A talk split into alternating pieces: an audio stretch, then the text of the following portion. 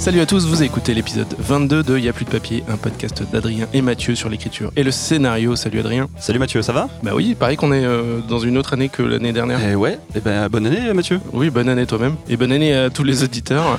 Ce mois-ci, nous allons parler du quotidien du scénariste, qui nourrit beaucoup euh, de fantasmes. Et euh, aussi, on va parler des premiers cachets en tant qu'auteur. Et attention, on va même parler d'argent. Ouh, ça va Attends, piquer ça. Faudra un jingle, tu sais, Ouais. des, des éclairs, un tonnerre, un truc euh, un peu dark. Et on va parler de tout ça avec trois invités au top. Mais avant de vous les présenter, nous allons remercier les tipeurs qui nous aident ce mois-ci. Ils sont nombreux. Nous avons le retour de Billy. Salut Billy. Salut Billy, ouais. Euh, merci à Benoît, à Kassovitz, merci à Quentin, merci à Michael, merci à Minikim, merci à Flo Cat, merci à Inekis, Merci Maxence. Merci Marie, merci Thibaut, merci Valérie, merci Leïla, merci Daniel, merci Frédéric, merci Baptiste, merci Isora, merci Sarah, merci Arié et François bien sûr, Benjamin B et euh, Dame Marmelade. J'adore son pseudo, Dame Marmelade. Marianne. Marianne bien sûr, elle se reconnaîtra. Et si comme eux, vous voulez nous soutenir financièrement, suivez le lien Tipeee dans la description du podcast. Pour parler du quotidien du scénariste, nous recevons ce mois-ci trois super invités. Sabrina Beccarine, scénariste et présidente de la scénaristerie. Salut Sabrina, c'est un Bonjour. plaisir de t'avoir euh, autour de cette table. Bonne année à vous. Bonjour Madame la Présidente. Il fallait que je le fasse. Nous recevons aussi Laure-Elisabeth Bourdeau, scénariste, journaliste. Salut Laure-Elisabeth, Bonjour tous les deux. ça va? Oui, très bien. Et euh, bon bah le grand, on ne présente plus, hein, Robin Barato, scénariste, qui est de retour parmi nous et ça nous fait très plaisir. Salut Robin. Mais moi aussi, et bien bonjour à tout le monde. Et on le présente quand même, finalement. Bien sûr.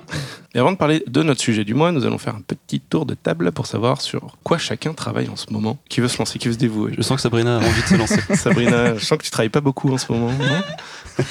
Bah non, je travaille pas en ce moment. J'ai, euh, je vais pas dire que j'ai tout arrêté, mais j'ai fait une grosse parenthèse. Voilà, j'ai- C'est les vacances. Bah oui, enfin Voilà. non, c'est non, mais je me suis fait un petit burn-out, figurez-vous, au mois de septembre. Ah. Ah. Et euh, voilà, et c'était euh, un peu dur sur le coup, mais je suis très contente de l'avoir fait aujourd'hui. Ah oui T'as plutôt bonne mine aujourd'hui. Oui, c'est vrai, t'es toute rayonnante. Oui, mais ça permet au final, ça permet de se rendre compte de plein de choses sur ce qui fonctionne pas, dans notre façon de travailler, tout ça, et ça m'a bien éclairé sur beaucoup de choses. Et donc voilà, là je prends du temps pour moi, et donc j'ai tout arrêté. Bah, ça tombe bien ce sujet, t'as t'as des choses à dire du coup. Oui, j'ai plein de choses à raconter. Donc je travaille sur rien. Eh ben super. Super, et comme quoi ça peut arriver. hein. Ben oui. Laure Elisabeth. Non, je t'écoute ce que tu dis, non, ça m'inspire. De toute façon, je pense qu'il faut des périodes comme ça pour euh, recharger les batteries. Allez, et pour, faisons euh, un burn. Ça m'inspire, euh, je, veux ne pas le travailler. burn-out, on- je crois qu'on s'en passe tous, mais euh, le côté, euh, voilà, euh, recharger les batteries pour avoir des idées, parce que ça n'est pas comme ça. Et puis, euh, on peut pas tout le temps être dans un flux tendu euh, qui est assez exténuant. Euh, voilà. Et sinon, bah, donc moi, je travaille en ce moment, euh, j'ai une co-auteure qui s'appelle Johanna Goldschmidt, et en ce moment, on travaille toutes les deux sur, euh, sur un développement de série pour, pour les 5-7 ans, voilà, qui va arriver petit à petit. On est vraiment sur le développement, il reste, il reste beaucoup de temps avant que ça devienne vraiment quelque chose. C'est le tout début. Et, euh, et sinon, on travaille sur euh, un projet à nous euh, pour France Télévisions, un 26 minutes qui s'appelle Moule frites. Voilà, un sujet très porteur, la moule frite. Non, non, voilà, Ah, c'est si, le, si, je c'est le surnom du, du personnage. Et, euh, et voilà, donc on travaille sur ce 26 minutes assez intensément et, et ça nous occupe pas mal. Et puis après, quand on retrouve du temps un petit peu, on avance d'autres projets. Voilà. Super. Robin, sur quoi tu bosses en ce moment? Eh bien moi, je mets la dernière euh, note sur ce projet dont je vous avais déjà parlé, projet personnel, qui est quand même en développement depuis à peu près deux ans et demi. Développement avec une production, Eh ben, on fait les choses bien. Euh, ça y est, là c'est parti, vendredi dernier, donc euh, nous avons envoyé le pitch à France 2, donc on va avoir un rendez-vous dans 15 jours, 3 semaines, je pense. Et puis, euh, puis voilà. Donc ça y est, là, on est en train de finaliser ça pour pouvoir leur donner en main propre euh, après le pitch, si ça les intéresse. d'accord. Pitch euh, de 10 pages, c'est ça à peu près Non, alors en fait, maintenant, euh, France Télévisions, pour les séries, tu dois leur envoyer un pitch d'une page, qui a priori euh, être une formalité. Enfin, ils vont pas te- ils vont pas refuser un projet sur le pitch. C'est plus, ça sert à déclencher un rendez-vous. C'est la grande nouveauté. hein. C'est une des grandes nouveautés, c'est que maintenant, tu as rendez-vous, un rendez-vous de 20 minutes avec ton producteur, mais donc avec toi. Maintenant, l'auteur va à la chaîne. Tu es face à deux conseillers de programme qui sont choisis alé- aléatoirement. Euh, donc ça veut dire que c'est plus toi qui, qui l'envoie à un chargé de programme et tu as 20 minutes pour euh, leur pitcher ton projet. Et normalement, là, alors c'est tout nouveau, hein, je crois qu'ils ont commencé ça en octobre, donc euh, c'est tout nouveau. Et normalement, au terme des 20, des 20 minutes, ils doivent te dire si oui ou non ça les intéresse. Et si c'est oui, bah, à ce moment-là, tu leur laisses le, le projet. Hmm. Ou si tu veux le reprendre après, après les 20 minutes, après le, le- le pitch, à ce moment-là, tu as une semaine pour le reprendre. Et à partir du moment où tu leur donnes, ils ont un mois pour te dire oui ou non. Et l'autre grande nouveauté, a priori, c'est que à partir du moment où ils te disent oui et que tu as les réunions préparatoires, après, normalement, tu revois la chaîne à la version dialoguée. D'accord. Ce qui est là aussi un énorme changement. Mhm. Voilà. Donc là, nous, on a envoyé le pitch au vendredi. Et puis euh, là, on m'a proposé aussi un épisode de série, euh, mais je n'ai pas encore donné ma réponse. Super. Et D'ailleurs, on en euh, reparlera avec. euh, Voilà, ce que j'allais dire avec Pauline Rocafoul euh, de la Guilde qui, vient, qui viendra nous parler de tout ce qui est de nouveau pour euh, les scénaristes dans un hors-série qui arrive euh, très prochainement. Et alors, juste, je précise que moi aussi, j'ai eu une période euh, d'un an et demi, alors je ne sais pas si ça va durer aussi longtemps, où je n'ai pas travaillé. Alors, moi, il n'y avait pas de burn-out. Il y avait juste un ras-le-bol. Alors, pas tant. Alors, pour le coup, c'était pas les idées qui manquaient, c'était juste le contexte, enfin, tout le, le- le- le- les productions, la chaîne, euh, les lignes éditoriales, tout ça, qui faisait qu'il y a un moment, j'avais plus envie, donc euh, je restais un an et demi sans travailler. C'est un des avantages du métier d'auteur. Quand tu as beaucoup travaillé avant, les droits te permettent de, de vivre un peu. de euh, vivre ouais. voilà, bah, au moins un an et demi. Et puis manifestement, bah, ça, il semble que ce soit nécessaire. Quoi. Quand tu travailles depuis longtemps, il y a un moment peut-être qu'il faut faire un break. Et, euh, Plutôt qu'un burn-out. bah, ouais. L'idéal, oui, c'est de s'arrêter avant le burn-out. Désolé, je sens que ça va être un running gag dans cet épisode. Faut mieux en rire. Moi, je- j'en rigole, donc c'est Super. problème. On va bien s'entendre. Eh ben, on rentre dans le vif du sujet. Mathieu, c'est le moment. Alors, euh, chers amis, à quel moment devient-on scénariste Et la frontière est-elle la même pour tous, selon vous? Cette question vous laisse plaisir. Elle n'inspire aucune réponse. Non, c'est une très bonne euh, question parce que j'ai l'impression que ça dépend des gens en fait. J'ai l'impression que c'est vraiment. euh, La réponse est différente pour chacun. Ouais, et je me demande si c'est pas un peu, c'est dans sa tête en fait. On décide qu'on l'est ou qu'on l'est pas en fait. Il y en a pour qui le- le passage de pouvoir dire je suis scénariste, c'est le jour où ils ont signé avec un producteur, où ils ont été rémunérés. Il y en a, c'est quand ils auront sorti quelque chose en salle ou à la télé. Il y en a, ils s'estiment scénaristes parce qu'ils ont écrit sur un bout de papier un truc. Il n'y a pas de. J'ai l'impression que c'est vraiment euh, une question de confiance en soi, d'estime de soi et de. Enfin, c'est. Ouais, c'est. Est-ce qu'on a écrit. S'il y en a. Oui, pareil, pour qui ça va être j'ai écrit un scénario, j'ai été sélectionné à un concours, donc ça me rend légitime.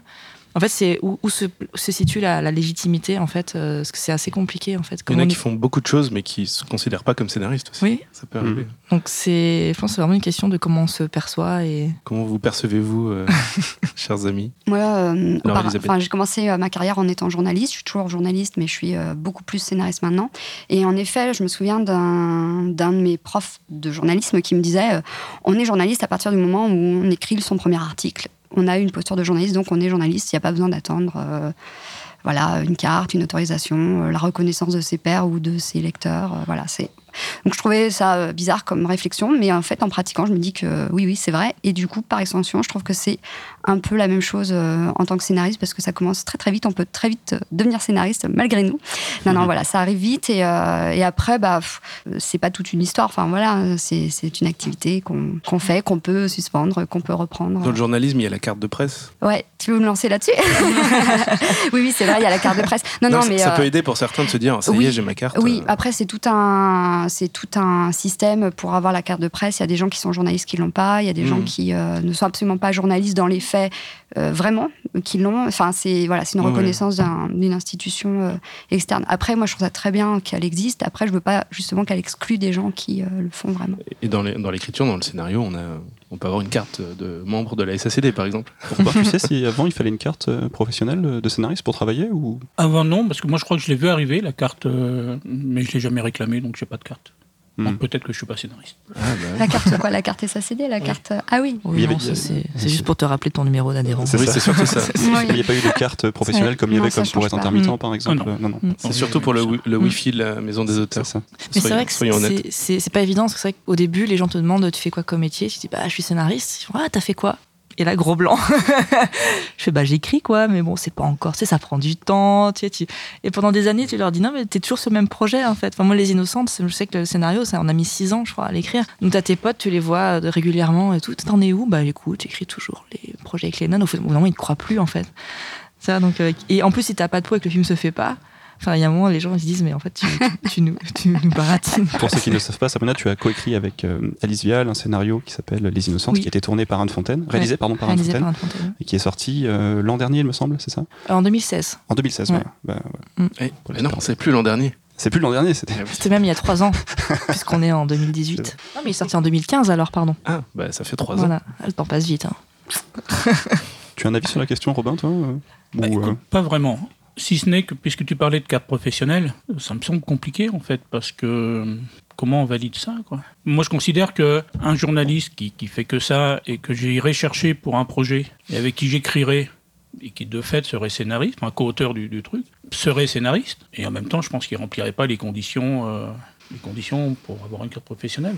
Moi, je, enfin voilà, si vraiment il faut faire, moi je, distinguerais le scénariste, c'est-à-dire comme comme un type qui joue euh, au foot tous les dimanches et footballeur, sans, sans sans gagner des fortunes. Donc on peut être scénariste tout en étant journaliste ou et puis à un moment on devient peut-être scénariste professionnel. À ce moment-là, c'est quand évidemment quand tu gagnes ta vie, euh, quand c'est ta principale source de revenus. Si vraiment il faut faire une distinction. Hein, Elle est là. On va reparler d'argent euh, un peu plus tard. Alors, avant d'en arriver à se dire est-ce qu'on est scénariste ou pas, est-ce que vous pourriez nous raconter comment vous avez eu votre premier salaire et quel a été le parcours pour l'obtenir? Euh, Donc, le premier vrai salaire ou, on on parle pas des options pourries peut-être l'option pourrie qui, t'a fait gagner de l'argent pour quelque chose que tu as écrit et tu t'es dit ah tiens on m'a donné de l'argent pour quelque chose que j'ai écrit. Ouais, bizarrement je m'en souviens pas trop.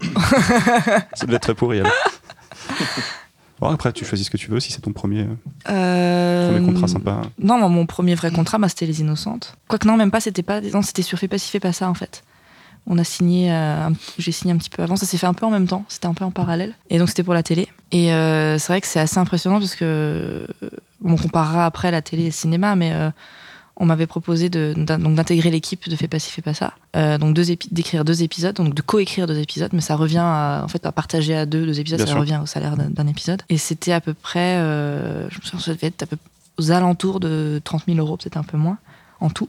Sachant qu'un épisode s'écrit assez vite, en 3-4 mois. Donc mhm. c'est beaucoup d'argent d'un seul coup. Euh, je sais que moi, ça m'a permis de déménager. je passais d'un 17 mètres carrés à 28 mètres carrés, s'il vous plaît. euh, oui, voilà, ça m'a bah, ça m'a fait changer de vie, en fait. Ça m'a fait arriver à, un autre, euh, une autre étape, sachant qu'en plus, en télé, après, il y a les droits de diff. Donc ça m'a vraiment posé. Euh, oui, c'était un, nouvel équilibre en fait, euh, parce qu'avant j'étais au RSA et euh, aux APL, quoi. J'étais à 800 euros par mois à peine. c'était un peu. C'était pas dur pour autant parce que j'écrivais, je me faisais. Enfin, c'était donc j'étais j'étais contente, quoi. C'était pas. C'était quoi le chemin pour arriver jusqu'à ce moment-là? J'ai beaucoup beaucoup écrit. De toute façon, il n'y a pas de, il a pas de secret. C'était, j'avais, j'avais eu un prix au prix Sopadin, qui n'a absolument rien à voir avec tout ça, mais le fait est qu'on rencontre des gens, qu'on croise enfin, un agent, des, producteurs, on, se fait un peu repérer en fait, parce qu'au final, euh, les producteurs sont assez frileux quand t'as rien fait, malheureusement. Donc dès qu'il y a une petite ligne dans ton CV, ça rassure. Euh, moi, je faisais partie d'un groupe euh, d'auteurs qui s'appelle le, SAS, avec Fanny Herrero, Benjamin Dupas, Cook Crank, et tout, enfin, toute, la, toute la bande, voilà. Et j'en fais plus partie aujourd'hui, mais à l'époque, je leur avais fait lire des courts-métrages que j'avais écrits pour avoir des retours. Et c'est comme ça, en fait, que c'était Cook à l'époque euh, m'a dit bah, j'aime bien ton humour, tout ça, est-ce que tu veux venir bosser sur Fais pas si J'ai fait dire non parce que j'avais peur. je me suis dit non, quand même, faut y aller et tout, et j'y suis allée et ça s'est passé comme ça. Tu dirais qu'il y a eu combien de temps entre. Ça a pris combien de temps au final, euh, tout ça? Entre le moment où je suis arrivée à Paris et le moment où j'ai commencé à travailler, c'était à peu près deux ans et demi, trois ans. le temps de, rencontrer les gens. De, voilà. et, mais ça avait déjà aussi commencé sur Les Innocentes. Mais ça a pris du temps aussi. Enfin, tout prend du temps en fait. Bah euh, je me souviens, hein, Les Innocentes, euh, j'avais entendu parler du projet il y a très longtemps et, oui, ça prend beaucoup de temps. Mm. Et du coup, je peux enchaîner si vous voulez sur Les Innocentes et le contrat. Bah, Parce que je trouve que c'est un bon exemple de comment on gagne sa vie au cinéma et comment des sommes qui peuvent impressionner au départ, au final, sur 4-5 années d'écriture, euh, vous vous retrouvez à, gagner même pas le SMIC en fait. Je me souviens, euh, mon agent nous avait annoncé, euh, et c'était un, super contrat pour un premier scénario. Elle nous a dit bon, les filles, asseyez-vous, on est sur un contrat à 100 000 euros. Je me ah mon dieu, c'est génial, je vais m'acheter un truc et tout. En fait, tu un appart et tout. au départ, tu fantasmes plein de trucs. Et en fait, et donc le contrat donc à 100 000, donc il y avait bien sûr plein de clauses, notamment euh, il y avait 15 000 euros qui étaient mis de côté au cas où il y a un troisième auteur euh, entre, euh, en jeu, ce qui a été le cas, parce que Pascal Bonitzer est arrivé sur la fin. La commission d'agent était incluse, donc les 10% inclus, donc il reste donc sur les 85 000 qui restaient, il y avait 8 500 pour l'agent, divisé par deux donc pour Alice et moi. Donc je crois qu'on en arrivait à 36 000, un truc à deux. Sachant qu'il y a une partie qui vous est versée pour l'écriture et une partie qui vous est versée si le film se fait. Donc on était à peu euh, oui, on est, ils ont dû couper la poire en deux, donc on était à 18 000 si le film se fait, et 18 000 pour l'écriture, hmm. chacune.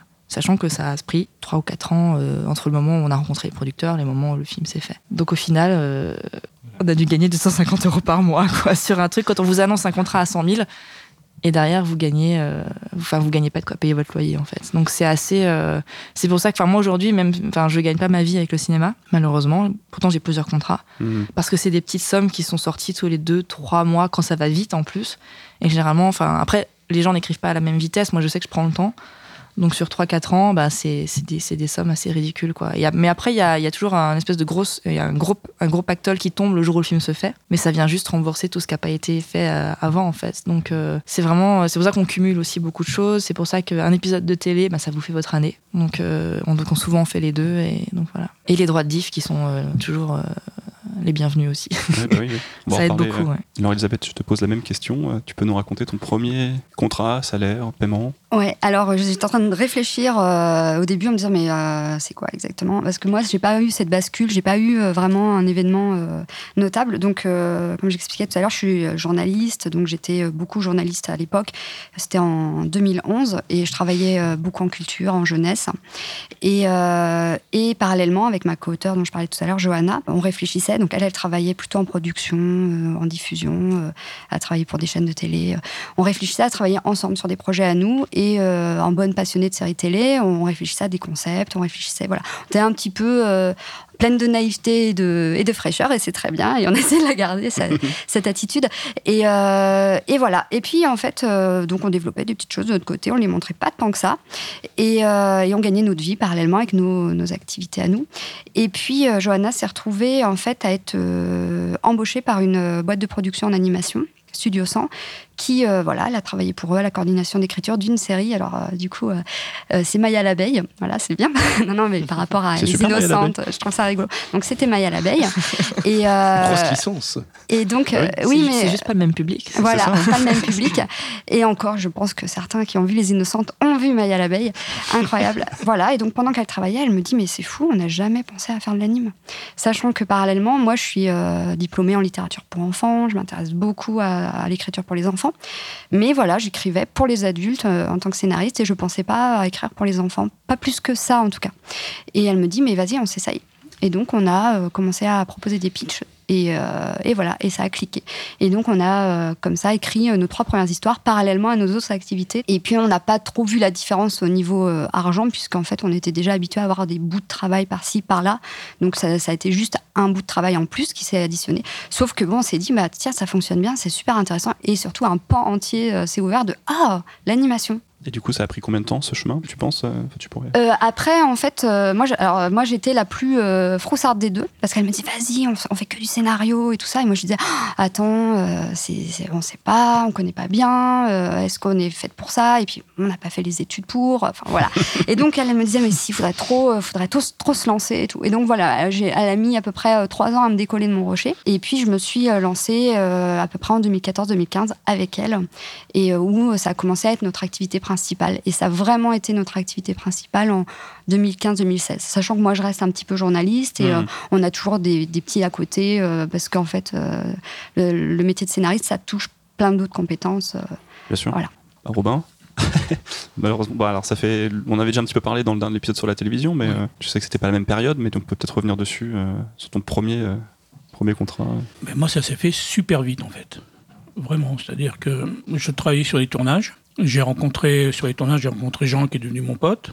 Ah, au bout de 7-8 ans, on s'est rendu compte qu'en fait, on n'aimait pas forcément ça, les tournages, et en tout cas tout ce qui est autour, et qu'on avait envie d'écrire. Et donc, on, a, on s'est préparé, enfin, une première étape, on s'est rendu compte qu'on ne savait pas, donc on s'est préparé pendant un peu plus d'un an, chacun de son côté. Lui, il est parti faire du montage, qui est une excellente école d'écriture. Et puis, quand on s'est senti prêt, ben, on a rencontré un agent qui nous a demandé ce qu'on avait envie de faire, ce qu'on savait faire, ce qu'on aimait, surtout, et puis euh, nous a envoyé sur des trucs, et euh, c'est passé tout de suite, en fait. Et vous êtes arrivé à, cet agent, et vous aviez rien? Vous aviez quelque chose Ou comment Qu'est-ce que vous avez proposé comment, ça s'est passé Comment vous êtes arrivé jusqu'à cet agent?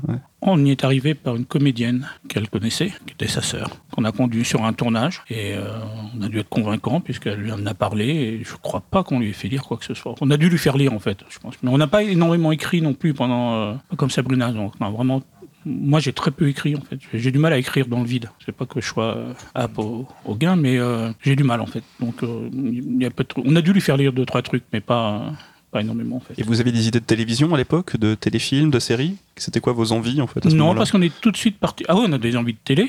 Puis aussi, on était lucide, on se rendait compte qu'on gagnerait mieux et surtout plus vite notre vie euh, à la télé qu'au cinéma. On était au tout début de de cette révolution en fait qu'on voyait arriver des États-Unis, mais difficilement parce qu'il n'y avait pas, Internet, il n'y avait pas tout ça, mais on voyait que ça bougeait quand même en termes de fiction. Qu'on était sur cette bascule où les gens qui faisaient le cinéma qu'on aimait, c'est-à-dire un cinéma on va dire entre guillemets adulte, passaient à la télévision et on s'est dit, bah, il y a quand même des trucs à faire à la télé, quoi. Donc on y est allé vraiment de bon cœur. Hein. Mmh. On s'est pas contraint et forcé, on s'est pas dit, putain c'est le bagne, il faut qu'on aille gagner notre vie, on va aller faire de la télé.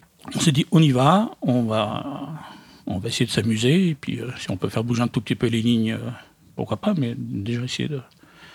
Et donc, bah, ça, a pris tout de suite, en fait, parce que, alors, effectivement, c'était une autre époque, il y avait, une, il y avait de la demande. Euh, France 2 passait au 52. Euh, on est arrivé, nous, au moment où il lançait euh, PJ. Krivine, qui dirigeait PJ, voulait des auteurs qui soient pas pollués par le 90 minutes, n'aient pas des réflexes de 90 minutes et tout ça. Donc en fait, on s'est retrouvé une quinzaine, une vingtaine de jeunes auteurs. On a fait un stage pendant six mois avec Krivine, donc à raison d'une ou deux réunions par semaine pour apprendre à écrire du 52. Puis après, on a enchaîné sur l'écriture de PJ, en fait, pendant 10 ans. Et en parallèle, on est allé sur, euh, sur, des, sur des séries euh, de TF1. C'était l'époque où les séries TF1 faisaient 10 euh, millions de téléspectateurs. C'est énorme. Et en fait, ils recevaient les auteurs, les jeunes auteurs, mais euh, à bras ouverts, en fait. Hmm. Vraiment. Je ne sais pas si ça a beaucoup changé, je sais pas si ça a changé et tout, mais vraiment, les, ils faisaient pas de différence. Parce que si ça marche pas, tu leur proposes une idée qui est pas bonne, ça leur coûte rien, en fait. Ça leur coûte les 20 minutes ou l'heure qui t'ont, consacré pour t'expliquer le, projet, et puis le temps pour lire. Puis si c'est pas bon, ils disent au revoir, et puis voilà. Donc en fait, on était vachement bien reçus, puis on est parti tout de suite. Je crois que le premier contrat sur TF1, c'était Un homme en colère, une série avec Richard Boranger, qui se trouve être aussi le premier film comme réalisatrice de Laurence Catrian, qui aujourd'hui est une réalisatrice importante. Donc c'était un film de débutant, alors que c'était Richard Boranger qui était quand même à l'apogée de sa carrière, que c'était TF1 et que ça fait du 10 millions. Quoi. Hmm. Donc ton premier contrat, c'était sur PJ Moi, c'était PJ et, euh, et, euh, et, ce enfin, cette, euh, cet épisode de TF1 en fait. Hmm. Après, ça s'est joué, je pense, à quelques semaines près, mais je sais plus lequel on a signé en premier en fait. Et est-ce que ça a déclenché des revenus réguliers? Bah, ça a déclenché des revenus déjà. Et pour le coup, alors, ce que dit Sabrina, c'est totalement vrai. Sauf que, c'est-à-dire que tu te trouves face à une montagne d'argent, vraiment. sauf que nous, on ne décortique pas. Après, ils vont pas nous dire ah, c'est 100 000, puis au final, tu te trouves avec 18 000 sur 4 ans. Quoi. C'est-à-dire qu'à la télé, euh, bah, la télé, es là. Alors, tant que tu avances, bah, tu t'es payé, tu es très très bien payé. C'est quand même un des gros trucs du, du métier d'auteur, c'est que tu passes de zéro à à des sommes folles. Et je connais pas beaucoup de métiers où tu peux avoir ce, ce trajet aussi rapide. Quand tu es ingénieur, tu commences jeune ingénieur, et puis euh, pour tripler ou quadrupler ton salaire, il va te falloir 20 ans. Quoi. Mm. Alors que là, bah, tu, tu, passes effectivement du RSA de zéro à euh, un contrat. Aujourd'hui, les contrats de 52 minutes sont 25 000 euros. Quoi. Et si tu vas au bout, alors tu vas pas toujours au bout, mais euh, si tu fais la moitié, ça suffit. Quoi. Sauf qu'à l'époque, en, en l'occurrence, on allait au bout en plus. Ouais. Donc on s'est retrouvé à gagner beaucoup d'argent tout de suite. Hmm. avec des dangers sur lesquels on viendra. Tout à fait. Et toi, Adrien ton premier euh, contrat? Il y a eu beaucoup de, beaucoup de petits contrats merdiques euh, pendant longtemps, et puis, euh, puis après, ça s'est, ça s'est comment dire, régularisé aussi. Merdique payé? Merdique payé, ouais, merdique. C'est quoi le premier merdique payé? C'était sur une web série diffusée par Capadrama à l'époque, sur laquelle je suis intervenu sur la Bible et sur les, les personnages. Voilà. Et je me suis retrouvé à écrire des bibles en un week-end, enfin réécrire des bibles en un week-end, et refaire des personnages, enfin bref, voilà. L'homme à tout faire, l'homme à tout écrire. C'est ça. Et moi, puisque personne demande, euh, mon premier contrat où j'ai reçu de l'argent, je me suis dit, waouh, c'est chouette, des contrats avec des sommes et, je dois travailler. C'était une adaptation de, de livres en long métrage. Euh, et du coup, j'ai un peu écrit là-dessus, j'ai travaillé pas mal euh, de mon côté à essayer d'adapter ce livre qui était assez euh, anticipation, un peu barré, et ça a déclenché un peu des paiements. Je, voilà, je me suis pas, j'ai pas déménagé, mais je me suis acheté une télé, par exemple. le projet s'est pas fait parce que les droits sont arrivés au bout. Le voilà, l'auteur a pas a repris ses droits et voulait l'adapter lui-même. Ok, tant mieux pour lui. Mais du coup, c'était un premier contrat, c'était un premier, euh, c'était une première expérience aussi dans le fait de découvrir qu'est-ce que c'est un contrat avec euh, plein d'échéances, plein de clauses euh, que je ne connaissais pas. Et voilà, c'était, c'était intéressant. De quelle manière pensez-vous qu'on puisse réellement démarrer réalistement? C'est un mot, ça, réalistement. C'est, bizarre, hein, ce mot. C'est moi qui l'ai mis. non, Laure Elisabeth, tu parlais par exemple de l'animation, qui a été une, une révélation. Tu te dis ah tiens, en fait, on peut écrire des choses pour l'animation et puis ça on est payé pour ça et c'est possible. Est-ce qu'il y, a des- il y a des domaines comme ça qui vous paraissent plus abordables pour démarrer? Je sais pas si l'animation c'est plus abordable euh, parce qu'en fait, euh, enfin voilà, c'est pas du tout pour minimiser euh, ce genre ou ce, ce secteur euh, quand je dis ça. Euh, par contre, moi c'était un pan que je connaissais pas parce que en tant que spectatrice, bien que j'ai beaucoup regardé de l'animation, je connaissais pas euh, l'animation française qui se passait en France en fait. Et, euh, et je connaissais pas les métiers derrière. Je, voilà, autant je connaissais les métiers de la fiction, je, je lisais dessus, je me renseignais, mais sur l'animation, c'était un pan, voilà. Et après, par rapport euh, à la bonne idée de commencer par l'animation, eh bien, je pense que c'est une excellente idée parce que, euh, en fait, c'est un secteur euh, déjà très dynamique, très ouvert, très ouvert aux nouveaux entrants. Il y a beaucoup de, de soutien entre les, les scénaristes de ce secteur, qui sont d'ailleurs souvent pas que scénaristes en anime, sont souvent scénaristes ailleurs. Voilà, en fiction, au cinéma, c'est hyper classique parce que finalement, c'est comme c'est le même métier, euh, voilà, c'est pas très étonnant. Mais en tout cas, dans ce secteur, il y a beaucoup, euh, il y a déjà il y a du travail et il y a besoin d'être euh, plusieurs sur les séries, notamment les séries de commande. En fait, comme il y a 72, enfin bref, plus de 70 épisodes, voilà, par saison, bah, personne peut écrire tout seul ça. Vraiment pas, c'est vraiment pas possible. Donc, on a besoin de se partager le petit gâteau. C'est un petit gâteau. Mais il faut se partager. Et donc, on est tous d'accord, surtout qu'en fait, il y a plein de gâteaux qui existent. Donc, c'est pour ça que c'est pas du tout la même euh, logique euh, que euh, au cinéma ou sur euh, la commande en fiction, parce que c'est pas du tout le même nombre d'épisodes, c'est pas du tout.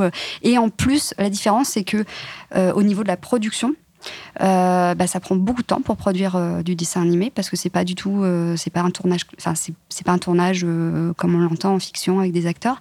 Donc il faut que tout soit écrit en amont. Donc c'est pour ça en fait nous il faut que ça dépote en amont beaucoup. Donc on travaille tous en même temps pour pour arriver à produire euh, tous ces épisodes pour que ça soit prêt pour que la production commence. Voilà c'est ça qui explique euh, que c'est pas du tout le même fonctionnement et c'est aussi ça qui explique que bah, on est obligé de se serrer les coudes et qu'on est plutôt ok pour avoir des nouveaux entrants et en plus bah, voilà c'est assez dynamique donc euh, les, les nouveaux auteurs euh, sont les bienvenus. Si je peux me permettre de rajouter quelque chose pour l'animation. Moi, je ne travaille pas en animation, mais tous les, les auteurs d'animation que je connais sont quand même super cool. je sais pas si c'est le côté euh, l'enfant intérieur qui est bien plus présent que chez les autres, mais il y a quand même. euh, moins, quand même- moins torturé, tu veux ouais, dire ouais, ouais. Il y a beaucoup plus de joie, de. Ouais, Ah bon. ouais, ouais, c'est. Voilà, c'était juste. Comme ça, en nous voyant, tu dirais qu'on écrit pour l'animation ou pas? Vous pourriez. Je sais pas si vous le faites, mais vous pourriez. Bah oui, tout à fait. Robin, est-ce que tu verrais des, des domaines plus abordables pour un débutant dans l'écriture? Là aujourd'hui, non. Tout est, tout est perdu. Non, je ne sais pas en fait. Je ne sais pas ce qui est plus Ouais. facile. Moi, à mon époque, les jeunes allaient directement, enfin, les- on les envoyait directement sur Sous le Soleil. Parce qu'il y avait beaucoup, beaucoup, là aussi, on- presque de l'animation, il y a beaucoup d'épisodes à écrire. Que évidemment, les gros auteurs en place de l'époque euh, n'avaient aucun intérêt à aller faire ça. Donc on envoyait les jeunes. Et en fait, ceux qui survivaient pouvaient faire carrière. Ceux qui survivaient. Mais parce que ça servait aussi à ça. hein. Ça servait des sereuses à salade et que. Mais c'est toujours le cas en fait, avec des séries comme euh, Scène de ménage, euh, Plus belle la vie. exemple. Voilà, Plus belle la vie. On a toujours des séries comme ça Oui, aujourd'hui. probablement, oui. Sauf que moi, bon, je trouve qu'on est tombé sur une agent qui était euh, intelligente, je vais la citer, même si c'est plus mon agent, c'était Lisa Riff, et qui s'est dit qu'on n'avait pas grand-chose à aller faire là-bas, qu'on qu'on perdrait probablement la foi, donc on nous envoyait directement sur, euh, sur de la fiction de prime. Mais je me souviens qu'à l'époque, on débutait, on allait sur Sur Soleil. D'accord. Bah, c'est intéressant tout ça.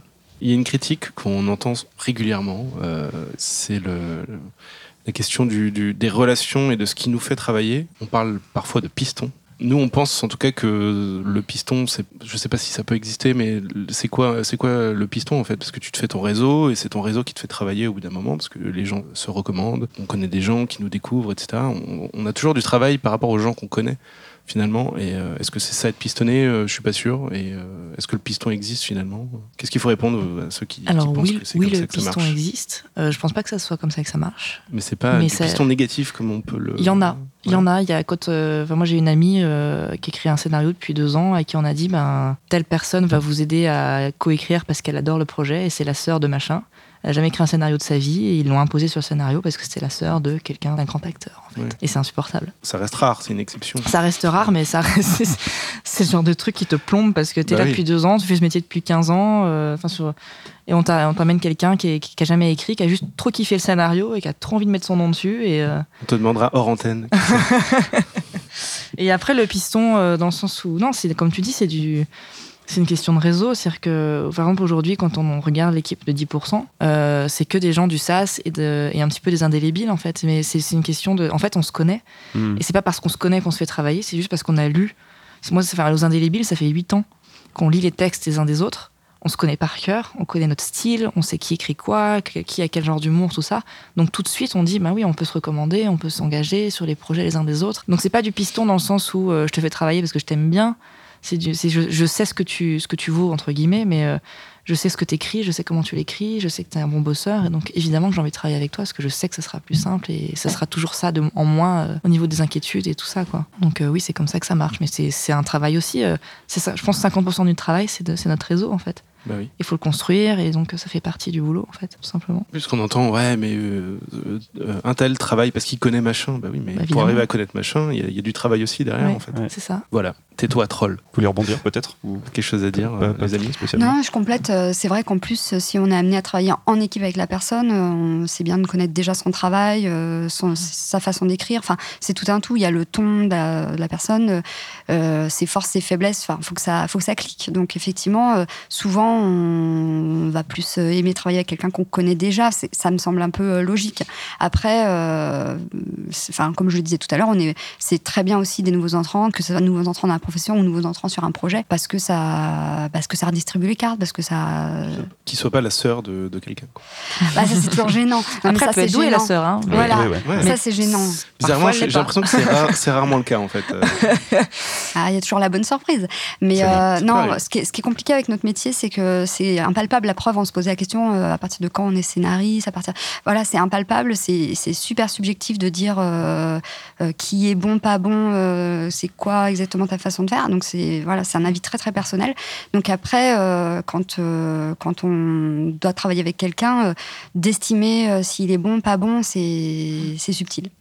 Et pour, pour, rebondir sur le côté impalpable de notre métier, justement, ce qui est intéressant, c'est enfin intéressant et effrayant à la fois, c'est que comme on peut pas définir ce que c'est un scénariste, il y a aussi la, moi j'ai la sensation qu'on peut avoir l'impression, enfin les gens ont l'impression que tout le monde peut écrire un scénario, que c'est facile, que tout le monde. Euh, tout le monde sait écrire en fait. Mais oui, mais, tout le monde peut écrire un scénario. Bah C'est-à-dire que tout le monde peut se mettre devant son ordi et écrire 90 pages. J'écris des mails, je peux écrire un scénario. Voilà, tout à fait. Et euh, le fait est que, voilà, et en fait, c'est ça qui peut poser problème de temps en temps. C'est-à-dire qu'il y a beaucoup de gens qui se disent, ah bah, je vais écrire un, long, tout ça et tout. Et c'est vrai que du coup, moi, je me fais la réflexion des fois de dire, mais oui, mais t'es pas scénariste. Scénariste, c'est un métier. Mais comment on définit le métier de scénariste? En fait, c'est hyper compliqué.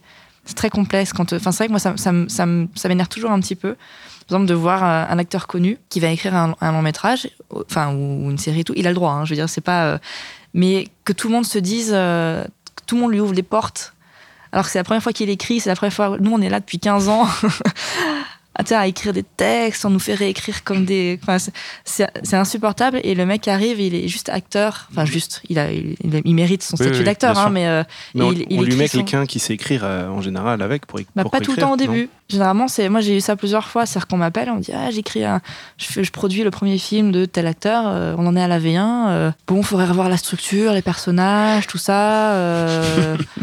Oui, ben, en gros, fallait peut-être pas, enfin, fallait peut-être engager un scénariste dès le départ, en fait. et c'est ça qui est frustrant, c'est-à-dire que parce qu'on pense que tout le monde peut écrire, on se permet aussi de, enfin, de, et en même temps, faut donner sa chance à tout le monde. Mais c'est ça qui est, qui est, compliqué, en fait, parce que tu sais jamais ce que tu, ce qui va arriver, en fait. Tu peux avoir un super texte, comme tu peux avoir un texte tout, tout, tout naze, et, mais tu peux pas savoir à l'avance. Donc c'est, la complexité, j'ai l'impression, de notre métier et aussi des relations euh, avec les producteurs et tout ça, quoi.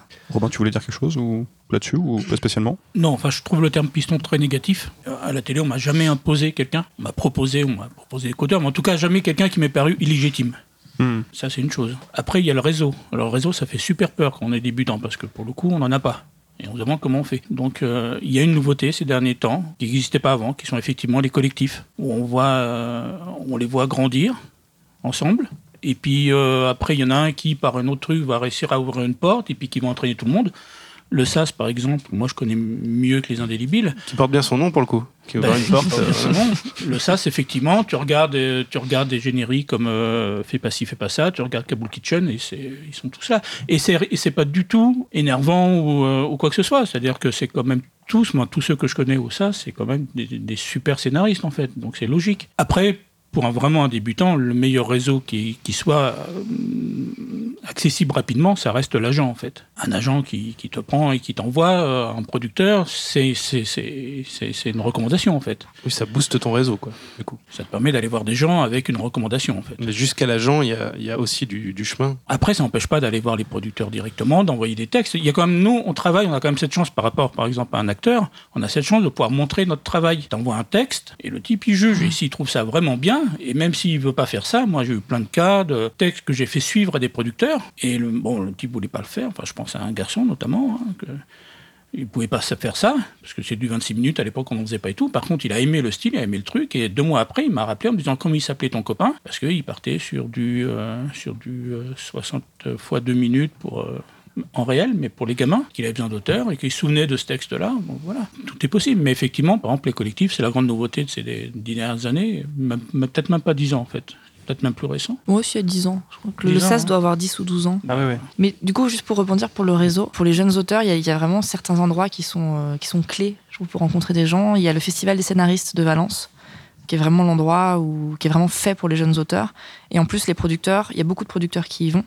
Et ils y vont en- en- dans l'idée de rencontrer des auteurs. C'est vraiment pour ça qu'ils y vont. Et de Donc, boire euh, des coups, hein. et- oui, bien sûr. Mais Voilà. ça- les deux vont avec. Soyons clairs. Et euh, donc, il y a le Festival des scénaristes, il y a des associations comme Séquence 7, où les- tous les jeunes auteurs peuvent s'inscrire. Ils font beaucoup d'apéros, de rencontres, de tables, euh, j'allais dire de tables basses, de tables rondes. euh, voilà, nous, à, la euh, scénaristerie aussi, on fait des rencontres. on fait des, euh, Et pareil, oui, quand envoyez vos projets euh, au concours de scénario, au FAI, à tout ce qui existe en fait, toutes les bourses. C'est là qu'on rencontre des gens, c'est là qu'on se fait remarquer. Il faut être un peu partout. Est-ce que les réseaux sociaux, c'est aussi un moyen de, de se faire connaître, de, de se faire un réseau Facebook, Selon Twitter, vous. Instagram. Est-ce que vous en servez, vous, par exemple, pour euh, vous promouvoir? Promouvoir, oui, mais pour rencontrer des gens, enfin non. En amont, peut-être non, Moi, c'est moi, pas- oui, moi, il y a des gens avec qui j'ai travaillé que j'ai rencontrés par Facebook. Donc c'est pas, on s'envoie pas un, un message en disant tiens j'ai envie de bosser et tout ça. C'est juste des relations. Ok. T'as des amis communs, tu repères quelqu'un, euh, tu repères quelqu'un dont, dont, dont, dont l'humour par exemple ou le, ou le style te plaît. Tu deviens ami avec lui, puis au bout d'un moment tu commences à parler sur Messenger, et puis en fait ça devient quelqu'un de vachement proche à qui tu vas parler tous les jours. Et puis à un moment tu te rends compte que tu l'as jamais vu, mais qu'en fait tu sais qui il est, tu sais euh, qui il est personnellement, tu sais qui il est professionnellement, tu sais le truc, et que quand il y a un projet à démarrer, bah, il fait partie de ta liste des auteurs possibles en fait, alors que tu l'as jamais rencontré. Donc euh, oui, moi il faut surtout pas se priver des réseaux sociaux. Bah, nous, on, on t'a connu grâce à tes super commentaires sur nos, sur nos photos sur Facebook. Toi, Laure Elisabeth, tu te sers de Twitter, Facebook ou pas Comme outil ou... Honnêtement, non. C'est pas du tout. euh, ce- Enfin, euh, c'est pas du tout comme ça, en tout cas, que je euh, sympathise ou fais mon réseau. Ou euh, voilà. Après, j'aime bien les outils. Enfin, j'aime bien Twitter pour certaines raisons, mais c'est plus. euh, Enfin voilà, moi je fais plus de la veille. Je suis plus quelqu'un qui regarde, qui plutôt qui agit. Qui observe. Voilà. Côté journaliste, Peut-être. Et euh, par contre, pour rebondir sur ce que disait, euh, ouais, sur ce que vous disiez tous les, enfin tous les deux, en fait, euh, ce qui est compliqué, je trouve, c'est que nous scénaristes, on est habitués à travailler un peu tout seul dans notre coin, et en effet, une des clés, c'est euh, de se mettre en réseau, c'est d'aller vers les autres, c'est euh, c'est de sortir de sa coquille. Donc, c'est un peu compliqué. Donc, il faut, en fait, euh, à la fois prévoir ces périodes-là de, voilà, de travail de son côté, mais il faut aussi, bah, faut aussi aller vers les autres, que ça soit sur les lieux physiques ou alors, effectivement, en envoyant ses projets, en essayant de se rapprocher de collectifs si c'est comme ça qu'on a envie de, de procéder. Après, ça ça colle pas forcément à, tout, à tous les scénaristes, hein, parce qu'il faut, faut aimer faire lire tout ce qu'on fait. C'est c'est pas quelque chose de, facile, parce qu'on fait lire à des gens euh, avec qui euh, c'est juste une relation euh, de bienveillance professionnelle, mais euh, voilà. Donc ouais, l'idée c'est ça, c'est de multiplier, multiplier les contacts pour, pour, voilà, pour s'ouvrir tout simplement. Quoi. Et puis, ne pas s'inquiéter, ça, se fait- ça se fait naturellement un réseau, en fait. Ne faut pas croire qu'on passe son temps à aller toquer aux portes, à rencontrer des gens. C'est-à-dire que Il n'y a pas de to-do list. il y a effectivement il y a, une, il y a une démarche à faire, notamment par rapport à un agent, mais euh, à partir du moment où tu vas commencer à travailler, par exemple, il y a aussi ton travail qui te sert de réseau, j'ai envie de dire. C'est-à-dire que les producteurs, réseau. ouais. ils regardent les trucs, ils voient, ils voient ton nom au générique, euh, tu existes. Ouais, ouais. S'ils ont aimé, bah, tu existes encore plus. Et puis euh, le jour où ils ont besoin, bah, il- c'est pas compliqué de trouver euh, tes coordonnées. Donc euh, c'est un tout petit milieu, donc euh, ça, ça va vite. Puis tu rencontres des gens, et puis euh, faut pas trop s'inquiéter, quoi. Ça, ça vient naturellement. Moi, j'ai jamais fait aucune démarche. À part le premier jour d'aller vers un agent, après ça se fait naturellement. Enfin, c'est un effet boule de neige, quoi. Ouais, ouais. Mais euh, par contre, je sais pas si on peut parler de réseau, mais euh, 20 ans après, moi, je continue à travailler quasiment que comme ça, en fait. Ah oui. Mais bah, au bout de 20 ans, tu connais un peu beaucoup de monde. Donc effectivement, les gens te rappellent. Ce projet, de cet épisode qu'on me propose, c'est parce qu'un type avec qui je travaille depuis longtemps, avec qui j'ai beaucoup travaillé, euh, vient de prendre la direction de collection de la série et que naturellement, ils ont un texte sur lequel ils aimeraient avoir un co-auteur. Donc naturellement, il pense à moi. Il va pas faire un casting d'auteur alors qu'il connaît, euh, il en connaît déjà pas mal et que voilà. Sabrina, tu voulais rebondir? Ouais, j'aime bien rebondir. On- rebondit beaucoup, beaucoup. rebondir beaucoup aujourd'hui. Euh, oui, par rapport au fait de. Moi, je sais qu'avec euh, un de mes co-auteurs qui s'appelle Léo Carman, on a un projet de long métrage là qui va se tourner au printemps. Yes. Félicitations. Après 7 ans de. Et euh, pendant très longtemps, on a essayé de, de le faire lire à des producteurs qu'on admirait. Pour, tout le travail qu'ils avaient fait, pour, euh, parce que ça nous rassurait, parce qu'ils avaient les épaules, parce que ça. Donc il y en a qu'on n'a jamais pu atteindre, qu'on n'a jamais pu rencontrer, qu'on n'a rien à foutre. Même en, par tous les biais, on arrivait à poser le scénario sur leur bureau, mais ils l'ont jamais lu. Enfin, on connaissait le, le témoin du mariage, de machin, de trucs. Enfin, tu sais, les trucs où tu te, tu te casses la tête pour les rencontrer. Et, et voilà, il y en a qu'on a rencontrés avec qui on s'est super bien entendu, mais c'était pas leur truc, tout ça. Et un jour, on s'est rendu compte, donc avec notre, que ce soit avec notre réseau, euh, avec les indélébiles ou avec les jeunes, les jeunes producteurs qu'on rencontrait, avec qui finalement le film va se faire, qu'en fait, on avait dépensé aussi beaucoup d'énergie à essayer de rentrer dans une famille de cinéma qui nous faisait rêver, pour au final se rendre compte que mais ils avaient déjà leur, euh, leur petit truc à eux et qu'on n'était pas forcément. C'est pas qu'on n'était pas les bienvenus, mais c'est qu'ils ils font, euh, font des films aussi entre eux, mais sans que, sans que ça soit négatif en fait. C'est-à-dire que tu, quand, quand on dit on fait des films avec nos potes, tout ça, des fois il y a des gens qui rentrent, mais pas tout le temps. Tu peux dire que c'est une question de génération? Bah, je pense aussi. Et en fait, un jour, on s'est dit, mais en fait, on va pas essayer d'intégrer cette famille qui existe déjà, on va créer la nôtre. Et depuis, bah, c'est génial en fait, parce que on est euh, d'être avec des auteurs, des réalisateurs, des compositeurs, des monteurs qui sont euh, pas forcément de notre âge, mais au même statut que nous, qui veulent, euh, qui veulent changer les choses, qui veulent faire ci, qui veulent faire ça, qui sont dans la même énergie. Bah, on arrive à créer, j'ai l'impression, beaucoup plus facilement. Et nous, on perd beaucoup moins d'énergie à essayer de rentrer. euh, toi, on dit, tu, tu rentreras pas par la porte, tu rentres par la fenêtre. Bah, d'accord, mais bon, enfin, au bout d'un moment, ça devient, euh, ça Ouais. devient compliqué. Et il y a plein de jeunes producteurs, de jeunes acteurs, tout ça, qui sont pas forcément reconnus aujourd'hui bah, parce qu'ils sont jeunes, mais qui sont peut-être les grands producteurs de demain, quoi. Et c'est ça qui est. euh, c'est ça qui est intéressant aussi, euh, c'est de construire quelque chose ensemble et de pas forcément chercher à atteindre le haut de la pyramide avec. Ça nous envoie des étoiles, ça nous fait des étoiles dans les yeux, ça nous envoie des trucs, mais c'est pas forcément le plus facile à, à atteindre, quoi. Vous approuvez Oui, moi, je suis tout à fait d'accord euh, sur la logique de vers qui aller. Euh, après, euh, quand on admire quelqu'un, enfin, c'est normal de vouloir Mm. aller euh, aussi présenter son projet. Et puis, des fois, il y a des, des mariages qui se font. Mais euh, oui, moi, je, enfin, là, à force, en, en réflexion, je me suis aperçue que quand on va voir des gens qui partagent des valeurs, que ce soit sur le propos que nous on porte ou même dans la façon de faire les projets, euh, ça clique euh, très facilement. Et effectivement, finalement, on se retrouve à. Enfin, c'est une question d'écosystème euh, qui fonctionne. Quoi. On va voir des gens euh, et, et l'accroche se fait beaucoup plus facilement. Et je crois qu'en plus, ils ont encore plus envie de porter le projet. Hmm. Voilà, parce qu'ils se sentent choisis, pas forcément, enfin voilà, choisis pour eux et qui sont pas le, le second choix ou le troisième choix. Et voilà, et en fait, on pense pas, on pense pas aller taper à, à toutes les portes et puis parce qu'on les connaît pas, mais effectivement là, du coup, il faut réfléchir euh, plus. euh, Tiens, tel producteur, j'ai vu qu'il était sensible à ça, euh, ou je l'ai croisé une fois, il m'avait parlé de telle chose, mais dans sa vie personnelle, genre il est engagé dans une asso et, enfin voilà. Et hop, et je pense que c'est là qu'il faut, c'est là faut vraiment se dire que ça peut, ça peut cliquer, parce qu'en fait finalement, d'aller voir quelqu'un d'un producteur ou qui qu'on ne connaît que par un projet qu'il a porté, mais finalement on ne connaît pas la personne, c'est bah voilà, à nos risques et périls quoi. Ça peut être risqué, ouais. Et ces, producteurs, on les rencontre dans les festivals, euh, dans les soirées, dans les. Il n'y a pas de Oui, règle. il Ouais, il y a Voilà, en tout cas, il y a beaucoup de façons de rencontrer euh, Ouais. assez euh, facilement des producteurs Mm. quand on, Mm. voilà, quand on se tient au courant de ce qui se passe. Mm, mm. Selon vous, c'est quoi la meilleure attitude à avoir quand on démarre une carrière de scénariste ou même quand on est scénariste au quotidien finalement? Est-ce qu'il y a une attitude euh, D'être ouvert à, spéciale à ou- toutes sortes de projets, de, même si on écrit seul en général, est-ce que être ouvert aux collaborations, c'est quelque chose qui est intéressant selon vous?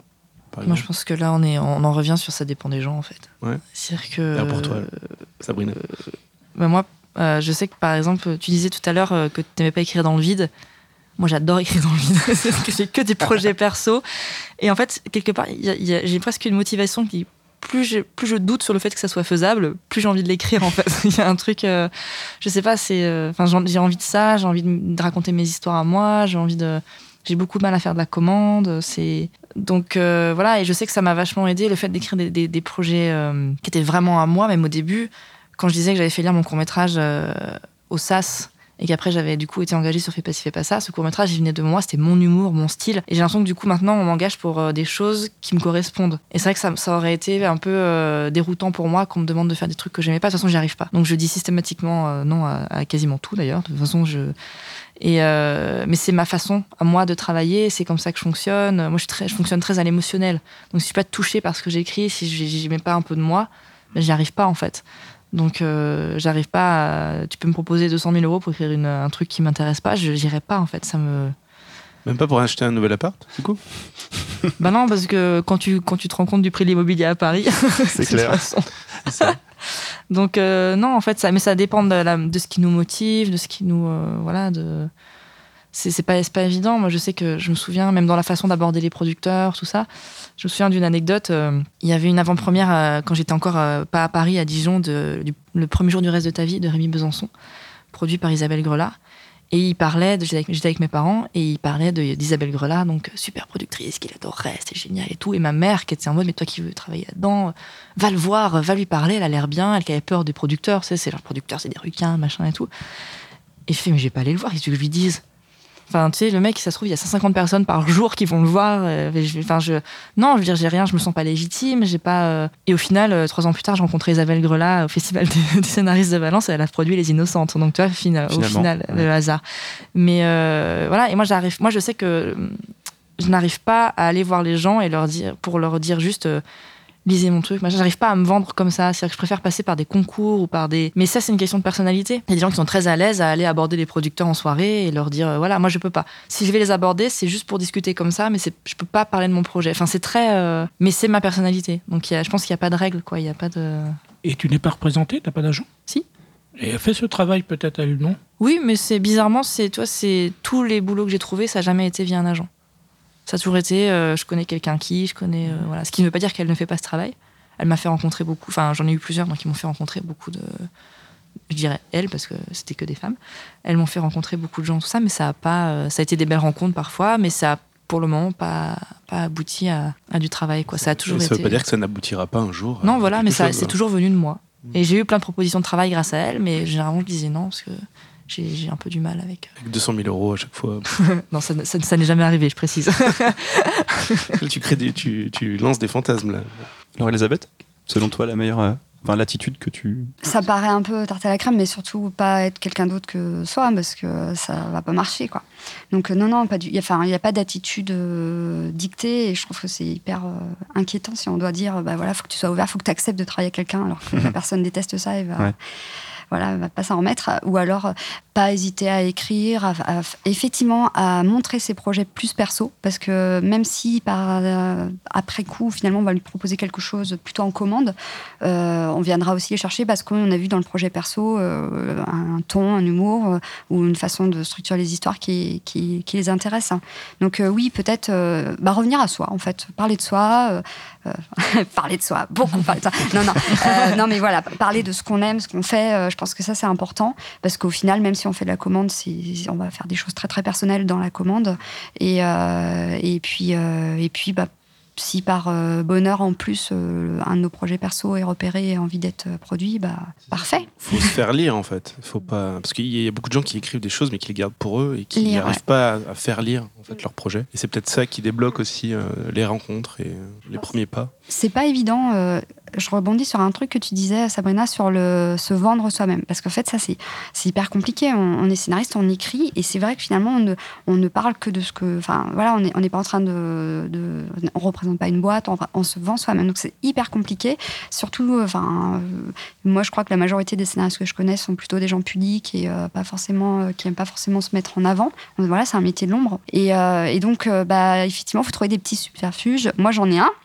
C'est grâce au fait qu'on est deux. C'est pour ça qu'on s'est mis à deux. On s'est dit, ouais, on est quand même. Hein. Euh, euh, le, le, voilà, on, savait qu'on n'aimait pas se mettre en avant ni l'une ni l'autre, mais on s'est dit, bah voilà, maintenant on défend nos projets, on se défend l'une l'autre, donc il euh, va falloir aller, va falloir y aller pour de vrai, parce que si tu te fais du tort à toi-même, tu fais du tort à l'autre. Donc voilà.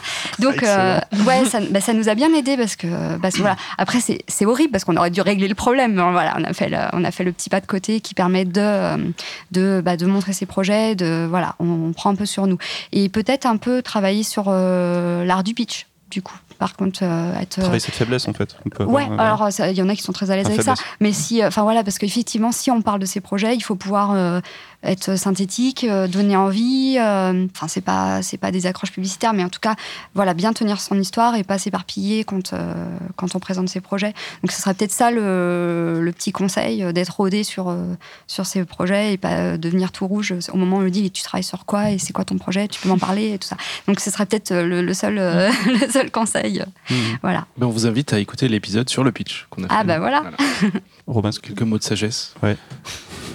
Bah, moi, je peux parler de mon cas et de ce domaine très spécifique de, de la série, de la, de la commande. hein. donc là, on n'est pas euh, porteur de projet perso, c'est la commande. Donc, ce qui est important dans ces cas-là, c'est d'inspirer confiance. Parce que si tu arrives avec plein de doutes et plein de trucs, et, euh, bah, il va, il va pas te confier le. Sabrina disait rassurer tout à l'heure. hein. Et donc, euh, inspirer confiance. Euh, nous, on était deux, et ça inspire confiance parce qu'ils se disent s'il y en a un qui est pas au niveau, qui flanche ou quoi que ce soit, il y en a un deuxième. Et nous, on a beaucoup travaillé, beaucoup, parce qu'on disait jamais non. Quand je dis jamais non, c'est-à-dire quand tu dis un truc, tu dis ouais, pas de problème, tu sors, et là tu dis mais comment on va faire? Mais tu le fais. Après, il ne s'agit pas de dire oui tout le temps, c'est-à-dire qu'après, il faut, le truc. Mais quand tu fais les. Quand tu dis oui et que tu assures et que derrière, euh, après, tu travailles tout le temps, tout le temps, parce que ça se sait très vite et que sur le domaine vraiment très spécifique de la série, on ne te demande pas d'être le plus grand scénariste du monde, mais d'être le plus pro et d'être le plus efficace et de rendre un truc très carré. Enfin, on a encore des producteurs qui parlent de produits, mais vraiment, l'idée, c'est de faire le. Si tu arrives à tenir ça, après, tu Après, moi, j'ai découvert, après, après la mort de Jean, j'ai découvert le pouvoir du non. C'est-à-dire que tout d'un coup, le non, tu es quand même plus respecté. Oui, mais le nom, il peut pas arriver tout de suite. Bah, c'est compliqué. Si tu es jeune, que tu rien fait, que tu dis non tout de suite. euh, Sur de la commande, hein, je précise bien, sur de la commande. Je pense que sur, de, sur du perso, par contre, euh, il faut, faut rien lâcher, hein, même si tu es un débutant ou quoi que ce soit, parce que de toute façon, tu seras malheureux après. hein. Hmm. Donc, euh, surtout rien lâcher. Sur la commande, c'est compliqué. Parce que... Mais même, même moi, quand j'ai commencé à dire non, au bout d'un moment, j'ai vu que, qu'on m'appelait moins souvent, en fait. Parce que quand tu deviens un problème, voilà. Donc aujourd'hui, aujourd'hui, je dis non. Beaucoup plus facilement. Et puis, je fais comme euh, les deux camarades, je fais quasiment que du perso, là, pour le coup. On peut dire peut-être aussi. En tout cas, dans l'attitude d'être pro, rendre son texte en, en temps et en heure. euh, Ah être, euh, c'est la voilà. moindre- c'est la moindre des choses. C'est la moindre des choses. Ça, juste- ouais, je veux juste euh, rebondir. Euh, par rapport au tu parlais de confiance en soi, enfin de, de tout ça, enfin de moi le nombre de mails ou de gens que j'entends dire non, je t'envoie un truc à lire, alors je te préviens, c'est pas super. euh, alors ça, faut arrêter. Parce que si on dénigre déjà son travail avant même Ça de, voilà, donc ça donne pas envie de le lire du tout. Et c'est vrai que les gens ont peur de, de, de se la péter en gros en disant euh, c'est vachement bien tout ça, et mais faut peut-être pas aller jusque là. Vous vous- donc, envoyez pas un mail en disant tu verras, t'auras jamais lu un truc comme ça, machin. Mais ne dites pas non plus euh, que c'est pas forcément euh, abouti, que machin. Vraiment, si vous l'envoyez, c'est que vous pensez que c'est lisible et que ça peut donner envie et tout ça. Et un bon lecteur, il va pas. euh, parce qu'on on se fait beaucoup défoncer hein, aussi. hein. il, y a- il faut le dire, hein, c'est ça qui fait peur aussi. parce que forcément, ça nous renvoie au fait que peut-être euh, c'est compliqué ce métier-là. on est très fragile en fait. Et, mais pour moi, un bon lecteur, il va pas vous dire ce que vous avez fait, c'est nul. Il va pas vous dire voilà, il va vous dire, il peut voir le potentiel. Et c'est ça qui est important, c'est-à-dire que dans tout texte, il y a un potentiel. Et un bon lecteur, il va savoir voir ça avant tout. Donc après, il va vous dire il y a encore du travail là-dessus, là-dessus. Mais c'est vrai que, enfin, moi, c'est, terrible même à la scénaristerie quand on fait des, re- quand on se fait des retours les uns sur les uns sur les autres. Ça a l'air sympa votre truc là. je vais reprendre. À la scénaristerie, quand on se fait des retours, souvent les gens prennent la parole et disent bon j'ai une, petite idée là, bon c'est sûrement nul, machin, mais il faut arrêter. Enfin faut voilà t'as une idée, t'as une idée. Le nul c'est un jugement qu'on a envers soi-même en plus. Donc Ah oui. c'est euh, mais il y, a- il y a vraiment une, on se dévalorise énormément. Les idées nulles apportent souvent des, Voilà, des ça- meilleures idées aux autres. Et peu importe qu'elle soit, enfin, elle, soit- elle sera, elle sera peut-être nulle aux yeux de quelqu'un, mais pas aux yeux de l'autre. Et voilà, ce qui compte, c'est que ça permette de rebondir et de voilà. Donc, euh, En plus, Voilà, t'aimes y ça, a- toi, rebondir, du coup. c'est- j'adore, Voilà, ça doit être sympa. Donc euh, non, mais c'est hyper important de pas euh, de pas se dévaloriser dans les dans, dans- dans les mails qu'on envoie. Dans- Surtout que quand on envoie quelque chose à, à lire à, à Mm. quelqu'un, c'est jamais un truc définitif. Il y a Voilà. toujours du travail derrière. Il y a toujours. ouais. Mm. Voilà. Sinon, euh, bah, on dirait regarde mon Mm. film, il est au cinéma, euh, va le voir. Une petite question de rigolote euh, à vous poser, chers amis. Qu'est-ce que vous diriez à votre vous du passé? Quelle erreur à ne pas commettre? Quelque chose à savoir. Quelque chose à savoir, ouais. Un vous du passé, ça peut être, je sais pas moi, 10 ans en arrière, 20 ans, 20 ans, selon les âges. enfant. Moi, Sabrina. je, je dirais juste, euh, t'inquiète pas, euh, tout ce qui se passera euh, arrivera pour une bonne raison. parce que, bah oui, parce que sinon ce serait trop. Je pense que moi, tout ce que j'ai vécu euh, jusqu'à aujourd'hui, ça m'a fait avancer en fait, et vais pas dire que plus c'est dur, plus tu avances, mais euh, chaque petite montagne à gravir euh, te rend plus fort derrière. Ça peut paraître un peu cliché, mais c'est vrai. Mhm. Et euh, si j'allais voir mon, mon, mon moi du passé en me disant alors fais pas ça, fais pas ça, alors surtout si tu fais ça, machin, en fait, je pense que je serais pas la personne que je suis aujourd'hui, donc ça n'a aucun intérêt. Fais pas ci, fais pas ça. du coup. Et C'est voilà. ce que j'allais dire. Et euh, non, mais même le burn-out, j'ai compris des choses sur moi, sur euh, comment j'avais, je m'étais, enfin, j'ai changé ma façon de travailler quand je suis arrivée à Paris, j'ai changé, enfin tout. Et j'ai eu une, une phase où je me suis dit, mais j'aimerais tellement revenir en arrière, mais j'aimerais revenir en arrière avec tout ce que j'ai appris dans, dans l'intervalle. Donc au final, je ne veux pas revenir en arrière, je veux trouver le juste équilibre en fait. Et tout ça, ça nous, c'est donc non, il y a rien à, à part lui dire euh, mon enfant intérieur peut-être, euh, aie confiance, tout va bien se passer, je t'aime, je suis là pour toi.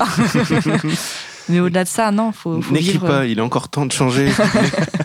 Fais des études. Non, mais c'est intéressant. Je, veux dire, je pense que tout ce qui, tout ce qui nous arrive nous nourrit aussi énormément. Donc euh, voilà, donc il n'y a pas trop de trucs que j'aimerais changer. Même les mauvaises rencontres, au final, elles m'ont appris des choses. Elles ont Bien fait sûr. que voilà, donc. euh, Très bien.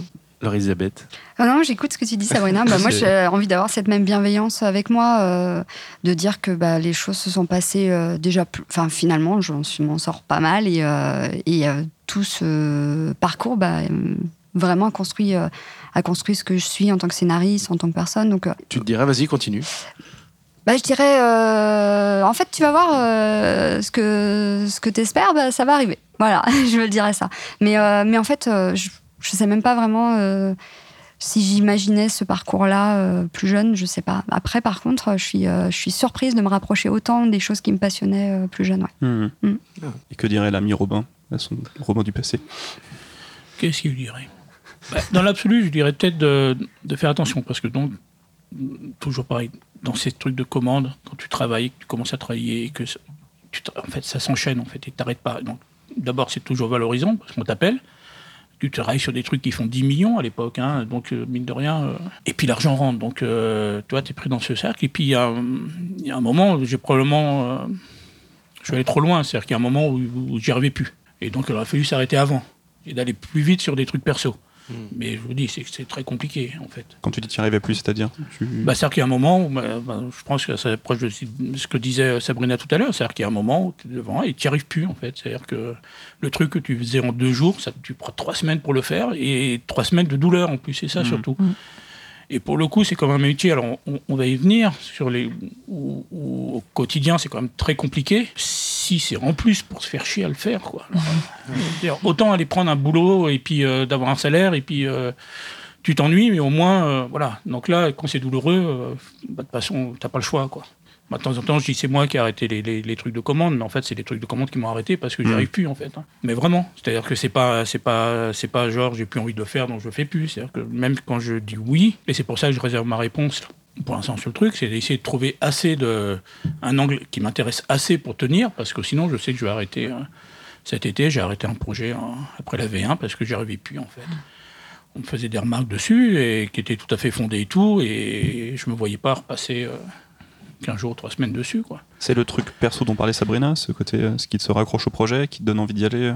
Oui, mais la dernière fois, je vous avais parlé, je crois, de, de la pépite. Moi, c'est Krivine qui nous a appris ça dans ce fameux stage de, de préparation euh, pour apprendre à écrire du 52. Il nous avait dit, vous allez vous retrouver à travailler sur des séries qui vous intéressent pas, que vous regarderiez pas en tant que spectateur.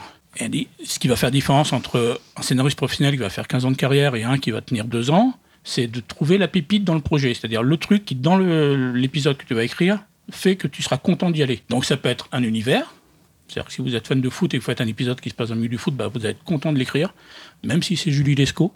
Ça peut être un personnage, ça peut être, euh, ça peut être euh, un dialogue. Moi j'ai, écrit des scénarios pour une phrase, en fait.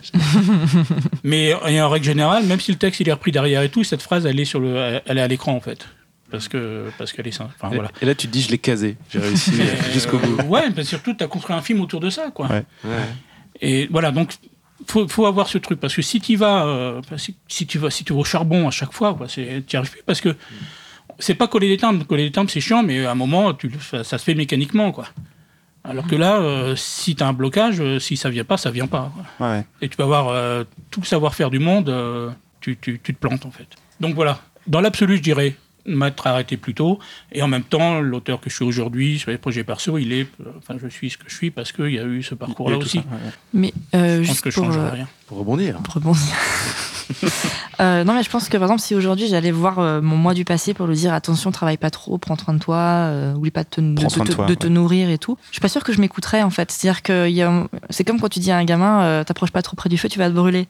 Il y a un moment, t'es- bon, le gamin il écoute et puis il y va quand même. L'expérience n'est pas transmissible. en voilà, fait. tant que t'as pas vécu le truc, et, et je pense que j'ai vécu ça pour une raison, c'est-à-dire que c'est ce fait de cette façon un peu boulimique aussi de travailler, de prendre plus de projets, voilà, c'est venu combler quelque chose. Et ce truc, il était à combler en fait. Donc euh, même si je m'étais dit, euh, si mon, mon moi du futur était venu me dire euh, attention, machin et tout, je l'aurais pas écouté en fait, je pense, parce qu'il y avait quelque chose d'inconscient qui était beaucoup plus fort.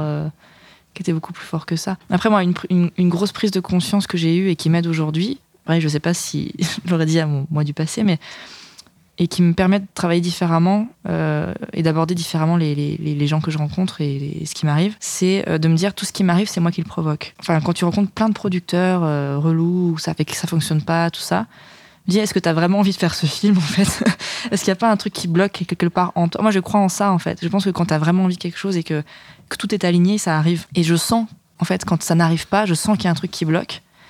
Et au début, tu dis, bah oui, mais c'est les institutions qui te filent pas d'argent, que machin. Et c'est vrai, hein, ils te disent non. Mais au fond, si tu vas fouiller un peu, il y a une partie de toi qui aussi qui peut euh, qui peut bloquer aussi, qui a peut-être peur de faire ce film parce que tu sais pas ce que ça raconte. Enfin, toi.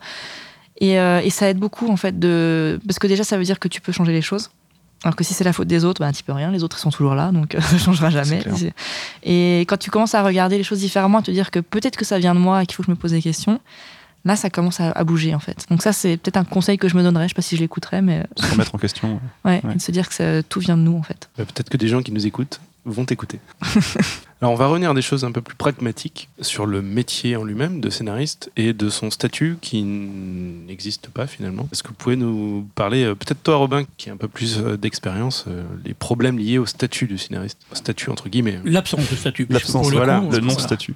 Donc on se retrouve face à des formulaires administratifs où il faut cocher des cases et en fait il n'y a jamais parce que ça n'existe pas. Donc, euh, alors quand tu dis que tu es scénariste, on dit bah alors c'est euh, personne professionnelle du spectacle ou intermittent, mais non, tu n'es pas intermittent, c'est pas une profession indépendante, même si certaines administrations comme l'Office te considèrent comme un indépendant. Enfin, c'est très compliqué.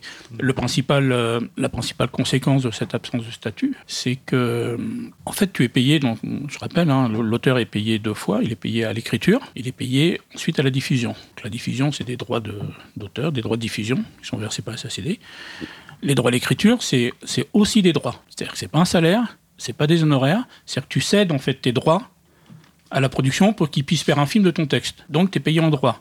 Ça veut dire que comme c'est pas un salaire, c'est pas des honoraires et tout, ça veut dire que tu as très peu de prélèvements dessus. Donc t'as pas de prélèvement pour, euh, pour la sécu, t'as pas de prélèvement pour le chômage. C'est de l'ordre de 10% à peu près, 10-11% des prélèvements contre 64 pour les intermittents Voilà, quand on est en société gros, en fait. mais en gros, ouais, en gros, quand, t'es, euh, quand tu touches, euh, quand t'es payé 100, le- nous on va toucher 80 et un salarié va toucher euh, 55 ou 60. Donc ça c'est le côté très positif, c'est-à-dire que tu touches plus. Mm. Le côté négatif c'est que t'as rien.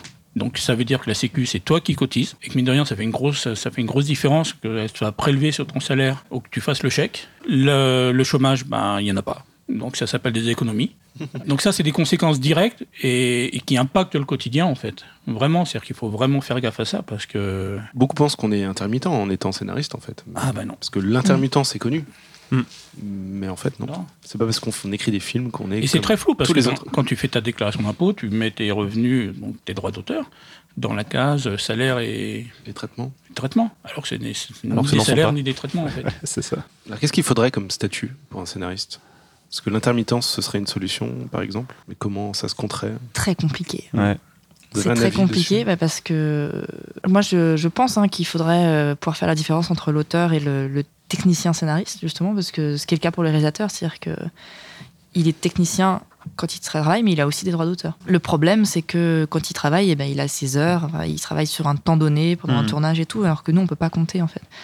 Donc il faudrait éventuellement peut-être avoir des bureaux et se dire qu'on écrit. Voilà, mais moi j'écris, j'ai l'impression que j'écris plus quand je suis sous la douche que quand je suis devant mon ordi, parce que c'est là que les idées viennent. Enfin, c'est, en fait, c'est impalpable. C'est, pas, c'est pas possible de, de- Ce serait bien de pouvoir, euh, oui, qu'on ait un salaire technicien et un salaire auteur. Mais comment, se- comment on fait ça, quoi? Ou alors, faudrait peut-être, oui, être engagé dans des boîtes où on est en, ben, en CDI, où on est en exclusivité et tout. Mais enfin, est-ce que ça nous intéresse? Je sais pas, en fait. C'est très complexe, en fait. Moi, je suis très clair. Moi, ça me va très bien comme c'est en fait. Quand je soulève ça, c'est pas, euh, c'est pas pour dire que c'est pas bien. C'est pour dire attention. C'est dur. Quand on veut être auteur, on veut être auteur parce qu'on veut raconter des histoires, ou des fois parce que le milieu, toi, le- les étoiles, les stars, tout ça. Mais on pense jamais aux conséquences, enfin, de ce qu'est pour le coup vraiment le quotidien. Et qui a un impact. Parmi voilà. ça, il y a ça. Il y a le fait que tu n'as pas de chômage et que ta sécu, il faut faire un chèque de 600 euros tous les trois mois. Donc il faut, il faut le savoir. Si tu le sais, si tu as très, après, moi, ça me va très bien. Euh, Et la- Et l'absence de statut peut freiner dans, dans, dans la vie de tous les jours, en fait. Euh, quand tu veux acheter Pour quelque trouver chose, un par appart. exemple. Voilà. Mm. Ne serait-ce que le louer. Ne ne serait-ce que louer, oui. Pour le coup, c'est pas le statut qui pose problème, c'est les revenus en fait. C'est le fait que tu sois, que t'aies pas de, que pas de CDI en fait. Là, pour le coup, tu es dans le cas d'un CDD euh, classique, t'as pas de revenus. Moi, je me suis retrouvé, euh, je me suis retrouvé à devoir euh, prendre mes parents comme caution sur un appartement, alors que je gagnais plus qu'eux réunis. C'est terrible ça. Et j'ai expliqué à l'agence immobilière que ça avait quand même quelque chose d'un peu absurde. Mais euh, non, c'est comme ça, quoi. Tu seras jamais, pour le coup, enfin, je vois pas, je vois pas ça évoluer, donc tu seras jamais salarié. Donc ça veut dire qu'effectivement, les locations, euh, les crédits, c'est plus compliqué. C'est plus facile qu'une location parce que la feuille d'impôt fait foi. Ouais. Mais, euh, mais par contre, bah, enfin, tout bête, la, la- la feuille d'impôt fait foi, sauf que la feuille d'impôt, il faut trois ans, il faut trois ans de, de, de feuille, quoi. Ouais. Là où, quand tu es en CDI, tu un CDI, au bout de trois mois, tu peux aller et puis commencer. à- Tu vois, on te demande trois mois de. Donc voilà. Donc tout ça, je dis je dis pas que c'est bien ou pas bien, je dis juste c'est comme ça, il faut être préparé. Si on n'est pas préparé, si on n'est pas consciencieux, euh, ça va être vite être une galère en fait. Alors Elisabeth, un avis? Oui, en fait, euh, pour résumer, euh, faut, euh, en devenant scénariste, il faut accepter de devenir gestionnaire de, de sa carrière, de son métier, de ses, ses revenus, de ses feuilles de paye, de ce qu'on a à payer, euh, ce qui va rentrer quand, sortir quand. Voilà, faut l'accepter. Il y a plein de métiers qui existent comme ça où il faut se prendre en main. Donc, euh, bah voilà, c'est ça. C'est un vrai métier euh, où faut être, euh, faut, faut pas être phobique administratif. Voilà. Si tu l'es, va falloir trouver des solutions, ou alors tu te trouves un ami qui veut bien faire ce rôle. mais voilà, en gros, il y a de la paperasse, il y a des choses qui, voilà, il faut surveiller beaucoup de choses. Quoi. Ça fait penser au métier d'entrepreneur presque. hein. Il y a un petit côté comme ça. pour rebondir. Euh, pour les, quand tu parlais des trois années, euh, les impôts, c'est hyper intéressant aussi. Enfin, hyper intéressant. C'est-à-dire que on a des revenus très irréguliers. Et moi, je sais que mes années, mes impôts, j'ai des années où je vais payer, une, une somme énorme, qui me paraît énorme. Et l'année d'après, je suis à zéro. Oui. Enfin, je, parce que Mhm. j'ai rien touché. Ce qui ne veut pas dire que j'ai pas travaillé. Mais c'est juste que le temps de signer le contrat, le temps de faire ci, le temps d'être machin et tout, mais finalement, tu te retrouves, tu as gagné 8000 euros. Donc, heureusement que l'année d'avant, tu mis de côté. Parce que ça, c'est assez. euh, donc, c'est vraiment faire une moyenne sur 5 ans, quoi, en gros, pour pouvoir établir une espèce de. Alors il se trouve que ça existe. Je sais pas si tu es au courant, mais il y a un article du code fiscal qui permet aux auteurs, et je crois exclusivement aux auteurs, de lisser le, calcul de tes impôts sur les trois dernières années et la, la, la- la- troisième année. Donc là, si on part en 2018, donc euh, 2016, étant elle-même calculée sur les trois dernières années en fait. Et donc ça permet de lisser les dialogues, les, de lisser les, tes, tes impôts et d'éviter d'avoir effectivement ces. Mm. Et notamment le, le- le- le pire des, des- des pics qui est de d'avoir euh, à payer les impôts de l'année où tu as gagné beaucoup d'argent alors que tu n'en gagnes plus. Et ça, Robin, il faut tu- que tu te déclares aux impôts en tant que scénariste pour qu'ils puissent prendre en compte ce, ce non, non, non, calcul. ça. Ah oui, si, je crois. Alors pour le coup, vu que moi je suis pas loin de la phobie administrative, moi, pour toutes ces questions, je passe par un cabinet d'avocats fiscalistes. Ouais. Alors, euh, euh, il s'occupe de ma déclaration d'impôt et il s'occupe de la déclaration d'AGSA. Pour le coup, je pense que tout le monde peut en parler, c'est un cauchemar. Je l'ai fait une fois, je me suis dit plus jamais. Ouais. Et donc, euh, donc, je passe par un cabinet, ça coûte 1000 euros Par an? Par an, ce qui n'est pas excessif par rapport à ce que ça permet de... Enfin, après, c'est toujours une question, de, évidemment, quand tu en gagnes euh, 12 000 dans l'année, c'est un problème. Mais par rapport à la, masse de, problèmes que ça t'évite, euh, et effectivement, ce, statut, là, c'est l'avocate qui l'avait fait. hein. Donc, je ne sais pas exactement quel... Sais que j'avais signé des papiers, je ne sais pas s'il faut passer par un statut, enfin... Ouais, en fait, le choix, c'est soit on se déclare aux impôts en tant que scénariste en profession libérale, indépendante comme tu disais, soit on, euh, et là on peut, on a des calculs spéciaux dans la fiche d'impôt, soit on est, euh, on déclare ses impôts dans traitement et salaire, enfin ses revenus. Enfin, c'est deux trucs, enfin voilà, petite Ah, subtilité. mais moi, je euh. les déclare toujours en, Ah oui, en toujours. salaire et revenus, enfin, et traitement, donc euh, bah, c'est quand même compliqué. ces histoires. Chers auditeurs, si vous êtes toujours là après cette conversation, bravo. passionnant sur la fiscalité. Bravo à vous. On va parler un peu de nous maintenant, juste pour euh, connaître un peu euh, c'est quoi un scénariste, avec les échantillons qu'on a autour de cette table. Désolé, vous êtes des, des échantillons. C'est nul ce mot. hein. C'est très c'est comme euh, réalistement, tu vois. Faudrait les enlever. Où habitez-vous? Juste comme ça pour savoir. euh, Tu veux l'adresse exacte ou? Non, le, la ville. Alors Tu- moi, j'habite dans Paris. un petit deux pièces euh, vers République. D'accord. Laure Elisabeth. Alors, même début, petit deux pièces euh, vers euh, Guy Moquet. Donc vous êtes à Paris. À Paris. Voilà, intramuros. Attends, on va, on va faire par degré d'éloignement, Ad- Adrien. Moi, c'est moi le plus loin après. Bah, moi, j'habite à Bagnolet, c'est pas non plus très loin, mais. Euh, je crois que c'est moi après. Moi, je suis près de Fontainebleau depuis un an. Avant, j'étais un peu plus proche de Paris. Je m'éloigne, tu vois. Et toi, Robin? Et moi, je suis donc en province, à 90 km de Paris. Donc, je suis vraiment à la fin. Je suis à 4 km de l'île de France, mais je suis en province, donc je suis en Pecno. Et là, pour le coup, on touche à, à une des, des grandes, enfin, des grands trucs positifs du métier d'auteur. C'est en fait, il y a comme un truc qui va, je trouve, avec le métier d'auteur, qui est liberté, et notamment celle d'habiter où on veut. Aujourd'hui, on peut, avec Internet et tout ça, et puis les TGV, on peut. Moi, j'ai vu les auteurs partir vivre sur Marseille ou dans la région avec la ligne TGV en fait parce que t'as pas besoin d'être là parce que tu fais des réunions par Skype parce que t'as plus besoin de voilà moi j'ai pas besoin d'aller à Paris tous les jours Tu viens tous les combien sur Paris, par Voilà, exemple ça dépend pas souvent en fait Pas souvent. ouais. Vraiment très rarement parce que parce que maintenant les réunions, même avec un co-auteur, tu les fais pas Skype. euh, ouais, donc tu viens voir les prods de temps en temps et puis euh, tu vas aux chaînes quand t'es invité, pas toujours le cas. Donc suis un rarement en fait. Mais même, enfin voilà, je suis à, je suis à 40 minutes en train, une heure en voiture, c'est pas non plus le bout du monde en fait. C'est un- Non, non. Sauf que le cadre de vie, pour le coup, euh, convient mieux. hein. Moi, j'ai longtemps vécu en ville, donc euh, je sais ce que c'est, c'est très bien. Là, où je- moi, j'avais envie d'autre chose. Et là, je suis à la campagne. Tu voulais retourner à la campagne? C'était une envie. Je euh, voulais y aller, en fait. J'étais jamais allé, mais euh, enfin, j'avais jamais vécu, mais euh, oui, non. Moi, c'est mon projet de repartir. bah, depuis le burn-out. Parlons-en, pardon. Euh, oui, mais moi, en fait, euh, moi d'arriver à Paris, c'était très excitant parce que je viens de la Tu viens campagne, d'où, Sabrina, exactement d'un petit village près de Dijon, euh, dans les vignes, les grands crus. Moi qui ne bois pas d'alcool. Et c'était le cadre Voilà. idéal. Euh, et j'ai vécu trois ans à Vancouver au Canada aussi, qui est une ville très. c'est un peu une ville à la campagne. C'est très, très bizarre parce que c'est dans les Rocheuses, t'as au bord de la mer, et en même temps t'as la grande ville, donc c'était un peu un, un mélange des deux. Et arrivé à Paris, donc j'y suis depuis 9 ans, je crois, et c'était très excitant, cette espèce d'énergie, dans ce qu'il y a tout, on court partout, tout ça. Et je sens aujourd'hui que ça me fatigue en fait. Et que l'arrivée à Paris m'a aussi vachement euh, fait changer ma façon d'écrire, bizarrement, ou pas bizarrement d'ailleurs. Et aujourd'hui, j'ai envie de repartir. Mais pas repartir tout seul dans une maison à la campagne, c'est-à-dire que j'ai des projets avec d'autres amis qui sont scénaristes ou artistes, de créer une petite communauté et un vrai lieu pour faire des résidences d'auteurs, justement, pour pouvoir partir, en fait. Et l'idée, ce serait de vivre là-bas peut-être les deux tiers du temps, faire un peu des allers-retours, euh, tout ça. Mais c'est vraiment, oui, envie d'un espèce de, de retour aux sources. euh, de calme en fait, de calme. On a l'impression. Enfin, c'est vrai qu'à Paris, j'ai l'impression de jamais de m'arrêter, même quand je fais rien. Ouais. Et euh, c'est assez épuisant en fait. C'est assez épuisant. euh, on est tout le temps sollicité, tout le temps. euh, voilà, ce qui est agréable. Mais au final, je sens que dans, oui, dans ma façon d'écrire aussi, ça me perturbe un peu. Donc, très envie de repartir un peu au vert. Oui, puis euh, un truc tout bête, hein, c'est plus tu t'éloignes, plus euh, l'habitation grandit, et que t'es pas obligé de travailler dans ton salon, quoi. Alors quand t'es tout seul, ça va à peu près, même si l'environnement ça joue aussi, mais euh, je pensais quand tu disais la qualité d'écriture, enfin le, le plaisir à écrire, mais dès que, bon, enfin, moi je connais des scénaristes, qui sont des scénaristes professionnels depuis longtemps, qui sont des gros scénaristes et tout, qui travaillent dans leur salon avec euh, la femme, les enfants. euh, Toi, tu as un bureau, Robin, c'est là où tu travailles. mais moi, j'ai un dédié. bureau, c'est un des avantages de.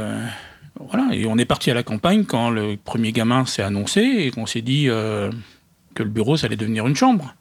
Et donc, j'allais travailler dans le salon, mais travailler dans le salon avec le bébé, avec le truc. enfin, déjà qu'il ne me faut pas grand-chose pour me déconcentrer, donc là, c'était mort, quoi. Donc, si je voulais un bureau, il fallait reculer, quoi. Ouais. C'est aussi simple que ça, en fait. Toi, Laure Elisabeth, euh, Paris, Paris? Ah ouais, moi je vis à Paris euh, depuis une dizaine d'années. Euh, Tu viens d'où? Non, 12 ans plutôt. Euh, de toute, enfin, la campagne à côté de Nantes, enfin vraiment, vraiment la campagne, vraiment pure, pure. Enfin voilà, j'ai vraiment grandi à la campagne.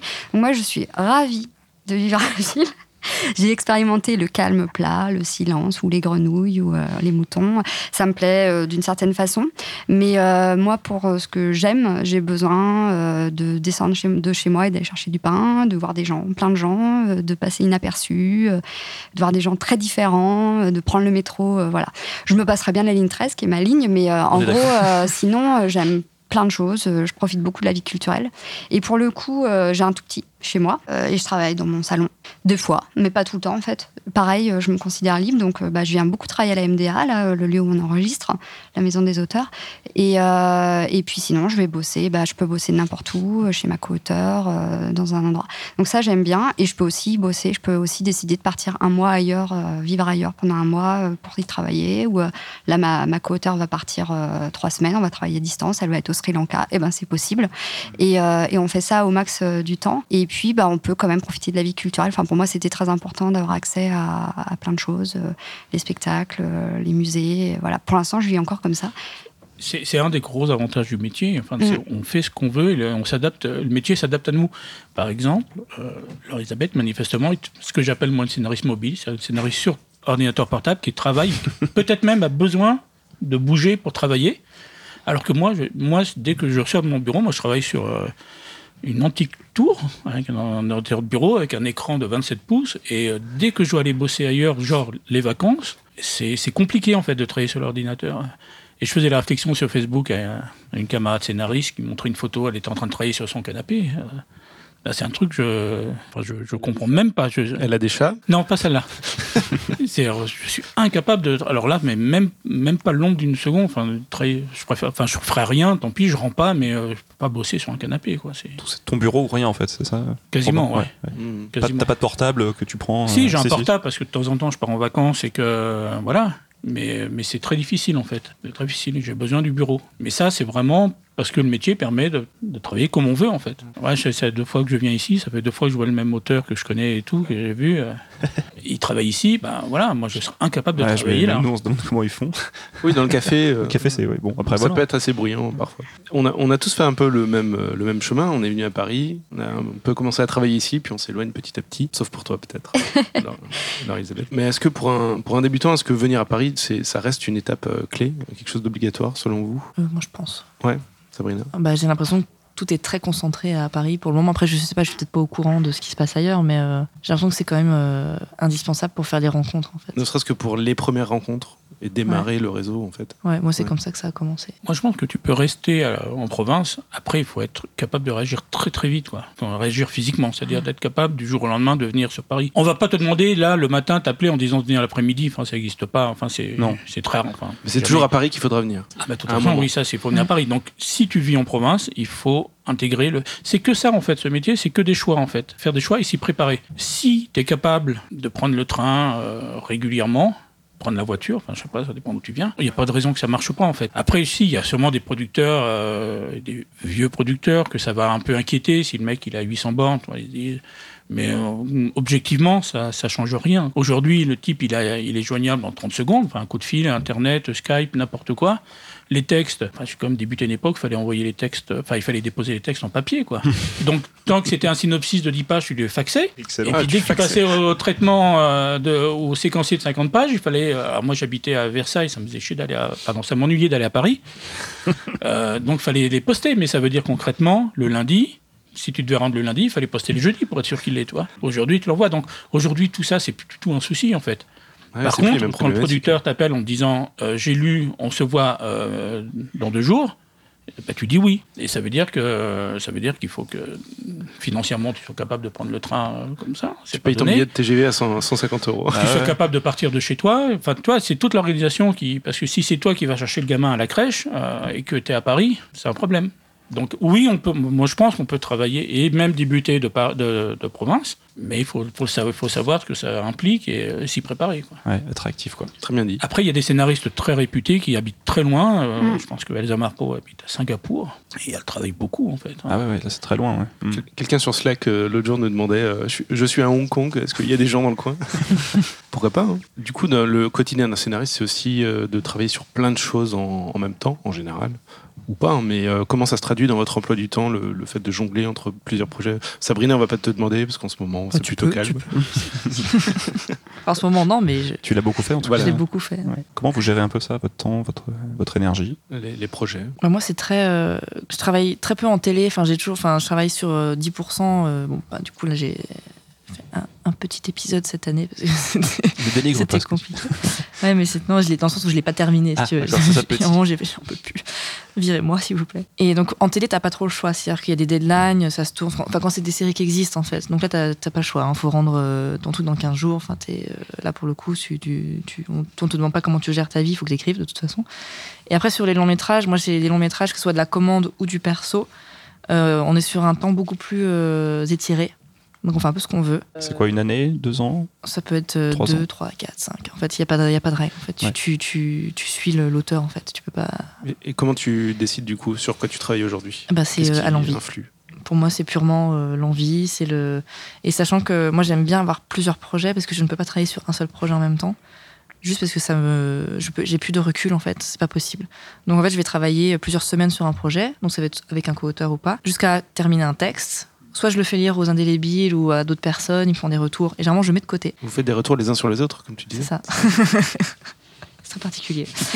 et pendant que je mets ce texte de côté, je vais en travailler sur un autre. Mais des fois, je peux mettre de côté pendant, le mettre de côté pendant 3-4 mois. Hmm, C'est-à-dire qu'il y a pas de. Mais j'y reviens avec beaucoup plus de fraîcheur et du coup, je, je me rends compte que attendre 3-4 mois et réécrire, au final, le résultat est le même que de réécrire régulièrement pendant des semaines, enfin tout le temps, tout le temps en fait. C'est des réécritures qui sont beaucoup plus importantes, beaucoup plus grosses et radicales à chaque fois. Et c'est comme ça que je fonctionne. Après, là, je pense que j'ai pris trop de projets en effet. J'ai trop de trucs. Il y avait les projets que j'écrivais, plus euh, la scénaristerie, plus la guilde des scénaristes où je suis au conseil cinéma. Euh, je suis en train de monter une boîte avec mon co-auteur euh, Léo Carman. Donc c'est, en fait, j'arrive pas. C'est pas que j'arrive pas à dire non, mais c'est que je suis très excitée à l'idée de faire plein de nouveaux trucs. Et a un moment, ça m'a littéralement vidé. J'avais plus rien. Je pouvais, j'arrivais plus à puiser nulle part en fait. C'est-à-dire que j'ai vraiment, mais j'ai vraiment ressenti un vide intérieur. C'était la première fois. C'est très effrayant. J'étais vide. Il y avait plus rien. Et là, je me suis dit ok, faut que j'arrête et je prends du temps pour moi. Et là, ça fait ben, deux mois que je fais que des trucs pour moi et tout. C'est génial. Et je sens que ça, revient. Je sens qu'elle revient. Je sens l'inspiration qui revient. Voilà. Et, je sens aussi dans ma façon de travailler que c'est hyper important quand j'ai des idées ou des envies de les laisser mûrir en fait. Et le fait de de vouloir écrire tout de suite ça j'y perds quelque chose. Et, mais après, c'est une fonction que j'ai de fonctionner, une façon, pardon, que j'ai de fonctionner. C'est pas forcément tout le monde. Et moi, c'est comme ça. C'est que je laisse mûrir. Et à un moment, j'en peux plus, j'en peux plus, j'en peux plus. Faut absolument que j'écrive. Et c'est là que j'écris, en fait. Et ça, je l'avais un peu perdu. euh, Je m'écoutais plus vraiment, en fait. S'écouter. S'écouter. Alors, Elisabeth, une discipline. Alors, euh, moi, je, ouais, moi, je viens de la pige, donc j'étais habituée à gérer un emploi du temps euh, fait de plein de boulots différents, des rythmes différents, des rendus, et voilà. Et j'étais habituée à rendre à l'heure euh, aussi, donc c'est des choses qui, j'avais, je m'étais déjà entraînée à ça. Et après, par rapport à comment je gère euh, le fait que qu'il faut, enfin, qu'on a plusieurs projets en cours, bah, on se fait des plannings qu'on respecte ou pas, enfin, qu'on doit respecter pour certains de nos interlocuteurs. Souvent, justement, c'est nos, nos projets perso qui sont un peu renvoyés à plus tard. Donc, euh, ça nous, ça nous désole un peu toujours, mais bon, bah, on, on s'adapte à la situation. Chaque jour est un peu différent, chaque semaine est un peu différente. On essaye toujours d'anticiper euh, les mois à venir, euh, les années à venir. On parle de nos projets, on se donne des objectifs d'année. euh, On se, ouais, ouais, c'est je, te vois faire des gros yeux. Ouais, ouais, euh, euh, se dire, ouais, euh, ce projet-là, on veut qu'il qu'il soit à telle, à telle étape. Voilà, après, des fois, bah, on, on rate sur certains, mais on, on a plusieurs projets en cours, donc on, on se déçoit pas complètement. Et en fait, le but, c'est d'avoir toujours un peu des choses euh, qui avancent. Euh, après, euh, nos interlocuteurs, ils, je pense qu'ils n'imaginent pas à quel point on jongle et comment on. Voilà, souvent, ça déborde sur les week-ends et les soirées, donc il faut, accepter. On progresse, on, commence à récupérer du temps à nous, mais c'est pas, c'est pas encore, encore ça. Après, moi, j'ai déjà arrêté, j'ai déjà mis- la pédale de frein plein de fois, ma- mais comme en tant que pigiste, enfin, on le sent quand on quand ça bouchonne et que enfin moi je le sens et puis on est deux et puis peut-être qu'on se le fait qu'on soit on travaille vraiment vraiment à 97% que toutes les deux. Donc on est on regarde un peu l'autre euh, l'énergie voilà et on essaye d'être euh, celle qui booste quand l'autre a un coup de mou et voilà et vice versa et donc voilà après sinon euh, concrètement on utilise un outil qui s'appelle euh, alors on, on utilise Google Doc Ouais, Team Google Doc. voilà, on partage beaucoup euh, de documents, on travaille euh, sur le même document, des fois en même temps, des Des fois. centaines de documents. Voilà. Et puis aussi, on utilise une appli qui s'appelle Wunderlist où on liste Ouais. un peu les tâches à faire. voilà, c'est très sympa parce qu'il y a un petit ting quand la tâche est faite. Je te sentais bien to-do list. Euh. Je suis pas à fond euh, to-do list, mais à deux. Et puis vu la, vu le travail qu'on fait, en fait, il faut, il faut, et puis il faut visualiser. En fait, il Faut faut, visualiser. il faut voir euh, les choses à faire et tout ça, et les, et les ordonner, parce que sinon on se noie. Enfin, moi, moi, des- enfin, ça nous arrive hein, des fois quand on laisse un peu Wunderlist en jachère, on, on ne s'y retrouve plus. Donc, euh, on, on- tout d'un coup, ça fait beaucoup de bien de faire ah mais attends, ça on le décale, ça, va- ça va aller là et tout. Et l'autre truc qui nous, euh, qui nous aide bien, c'est euh, nos projets personnels. On les inscrit dans des concours et dans des appels à projets. Et donc, ça nous donne une date butoir. On sait que si on veut participer à tel, euh, à tel euh, appel à projet, il faut que notre projet personnel soit finalisé, enfin, soit euh, montrable à telle date. Donc, ça nous, voilà, ça nous donne une date butoir qu'on n'a pas forcément, parce que les projets personnels, par, Ah oui. par essence, enfin, c'est ce que disait Sabrina, c'est un peu au feeling et tout. Sauf qu'à un moment, bon, après, peut-être parce qu'on est comme ça, on, on a tendance à enfouir et dire oui, en fait, c'est pas encore parfait. Mm. Donc là, on se booste et on, et on se dit, bah, à telle date, il partira. Ça peut aider, ouais. Ça aide complètement parce qu'une fois qu'en fait il est présentable à un appel à projet, ça veut dire qu'il est présentable à un producteur. Donc en fait, euh, bah, c'est coup double, c'est-à-dire qu'il est prêt pour l'appel à projet et bah, on, peut le donner euh, à, lire à notre agent, à lire directement à un producteur si on sait déjà à qui on le destine. Et, et voilà, donc c'est des petits, c'est les petits outils, les petites techniques qu'on utilise. Robin, toi, comment tu fais pour, pour gérer ton temps Comment tu te disciplines enfin, Comment tu as fait toutes ces années pour arriver à travailler sur autant de projets euh, différents en même temps? Tout à l'heure, Laure Elisabeth, pardon, disait qu'on a été gestionnaire de, bah, notre argent, de, tout ça. On est aussi notre secrétaire et on gère notre planning. Ça veut dire l'un des gros gros avantages du métier. Je crois que ce que les gens euh, extérieurs nous, nous, jalousent le plus, je crois plus que l'argent, plus que le, fait de côtoyer des stars, c'est cette liberté totale qu'on a de pas aller au bureau, de pas euh, de pas avoir d'horaire, de pas avoir de chef. Voilà, tu es là, on est le premier, tu es face à un producteur, il te dit OK, on y va, je veux le synopsis le 21. Et, c'est la seule contrainte que tu as, c'est de le rendre le 21. Après, tu fais comme tu veux. C'est-à-dire, si tu veux l'écrire en trois jours, les trois premiers jours pour un truc, tu fais. Si tu veux partir 15 jours et travailler la semaine, tu fais. Tu fais comme tu veux, en fait. Du coup, bah, dans, ces trucs-là, c'est à toi de gérer ça. Enfin, ici, après, il y a l'expérience aussi qui fait que si tu dis hum, euh, oui, a deux projets euh, qui démarrent en même temps, qui ont les mêmes trucs, euh, c'est compliqué.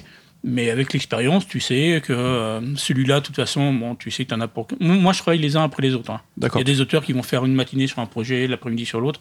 Moi, ça, je suis incapable, moi, intellectuellement, je suis incapable de faire cette gymnastique. Donc, je vais travailler sur un, sur un projet. Je sais qu'il me faut une semaine, et puis l'autre, je le fais derrière. Mais donc, donc il faut savoir que l'autre, tu vas le commencer dans une semaine. Tu dis qu'il faut à peu près une semaine pour le faire. Enfin, il faut savoir combien de temps ça va te prendre, tu vois. Parce que le 21, il faut que tu le rendes le texte. Tu utilises un planning, quelque chose de du papier ah, Rien.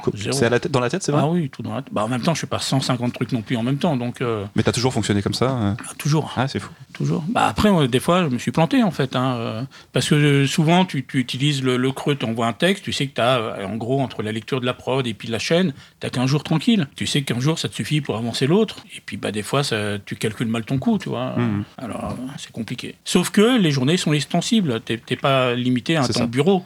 Donc si vraiment tu es, à la bourre et tout, tu sais que tu peux travailler la nuit, tu peux faire une nuit blanche, enfin, tu es totalement libre. C'est hmm. super et ça plein Enfin, c'est toujours pareil, il faut être prêt. C'est pas, que, c'est pas que super en fait. C'est très compliqué aussi en fait à gérer. Pas que pour le planning de travail, mais pour tout en fait. Hein, euh. Oui, si on a des enfants par exemple. Euh. Si tu as des enfants, des trucs, euh, tu veux, as envie d'aller faire, on t'invite à faire un podcast un, un lundi matin, bah tu peux, mais voilà, ça veut dire aussi que tu vas pas travailler, donc il faut, il faut pouvoir prendre. Mais tu peux. Hmm. Tu fais ce que tu veux, en fait. Désolé, les amis. On prend votre temps de travail. Pas de travail, pas, pas, moi. Alors, rentrons dans le dur sur cette dernière petite partie du podcast. meilleur pour la fin, parlons d'argent. Voilà, parlons d'argent, parce qu'on en parle depuis tout à l'heure de manière éparse, mais entrons dans le vif. Robin, je sens que tu as des choses à dire sur cette question, notamment des, problèmes qu'on peut rencontrer quand on gagne de l'argent en écrivant. Euh, au bout d'un moment, peut-être, euh, on gagne beaucoup d'argent. À certains moments, L'un des principaux, Sabrina l'a dit tout à l'heure, c'est le côté irrégulier des rentrées d'argent. Mhm.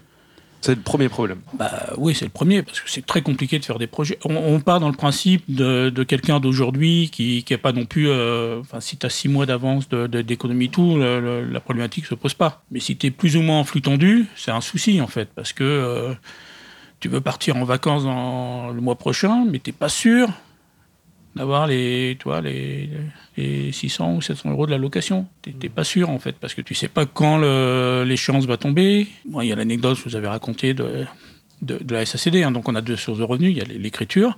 Mais dès que tu arrêtes de travailler moins, bah, forcément, tu es moins payé à écrire, parce que tu n'écris plus. Et donc, reste la SACD. Les droits, les droits de diffusion, qui sont donc versés par la SACD, qui s'appelle une régularisation, qui tombe autour du 14. Avant, c'était le 14. Avant, quand c'était des chèques et tout, c'était le 14, maintenant c'est autour du 14 par virement. Alors, où je suis idiot et j'ai toujours pas compris, mais je, en fait, il n'y a pas un systématisme. C'est pas clair. Tu peux hein. pas prévoir, tu sais jamais. En tout cas, moi, je sais jamais, et puis ça fait partie du plaisir aussi. C'est la surprise à chaque fois. Ouais, exactement.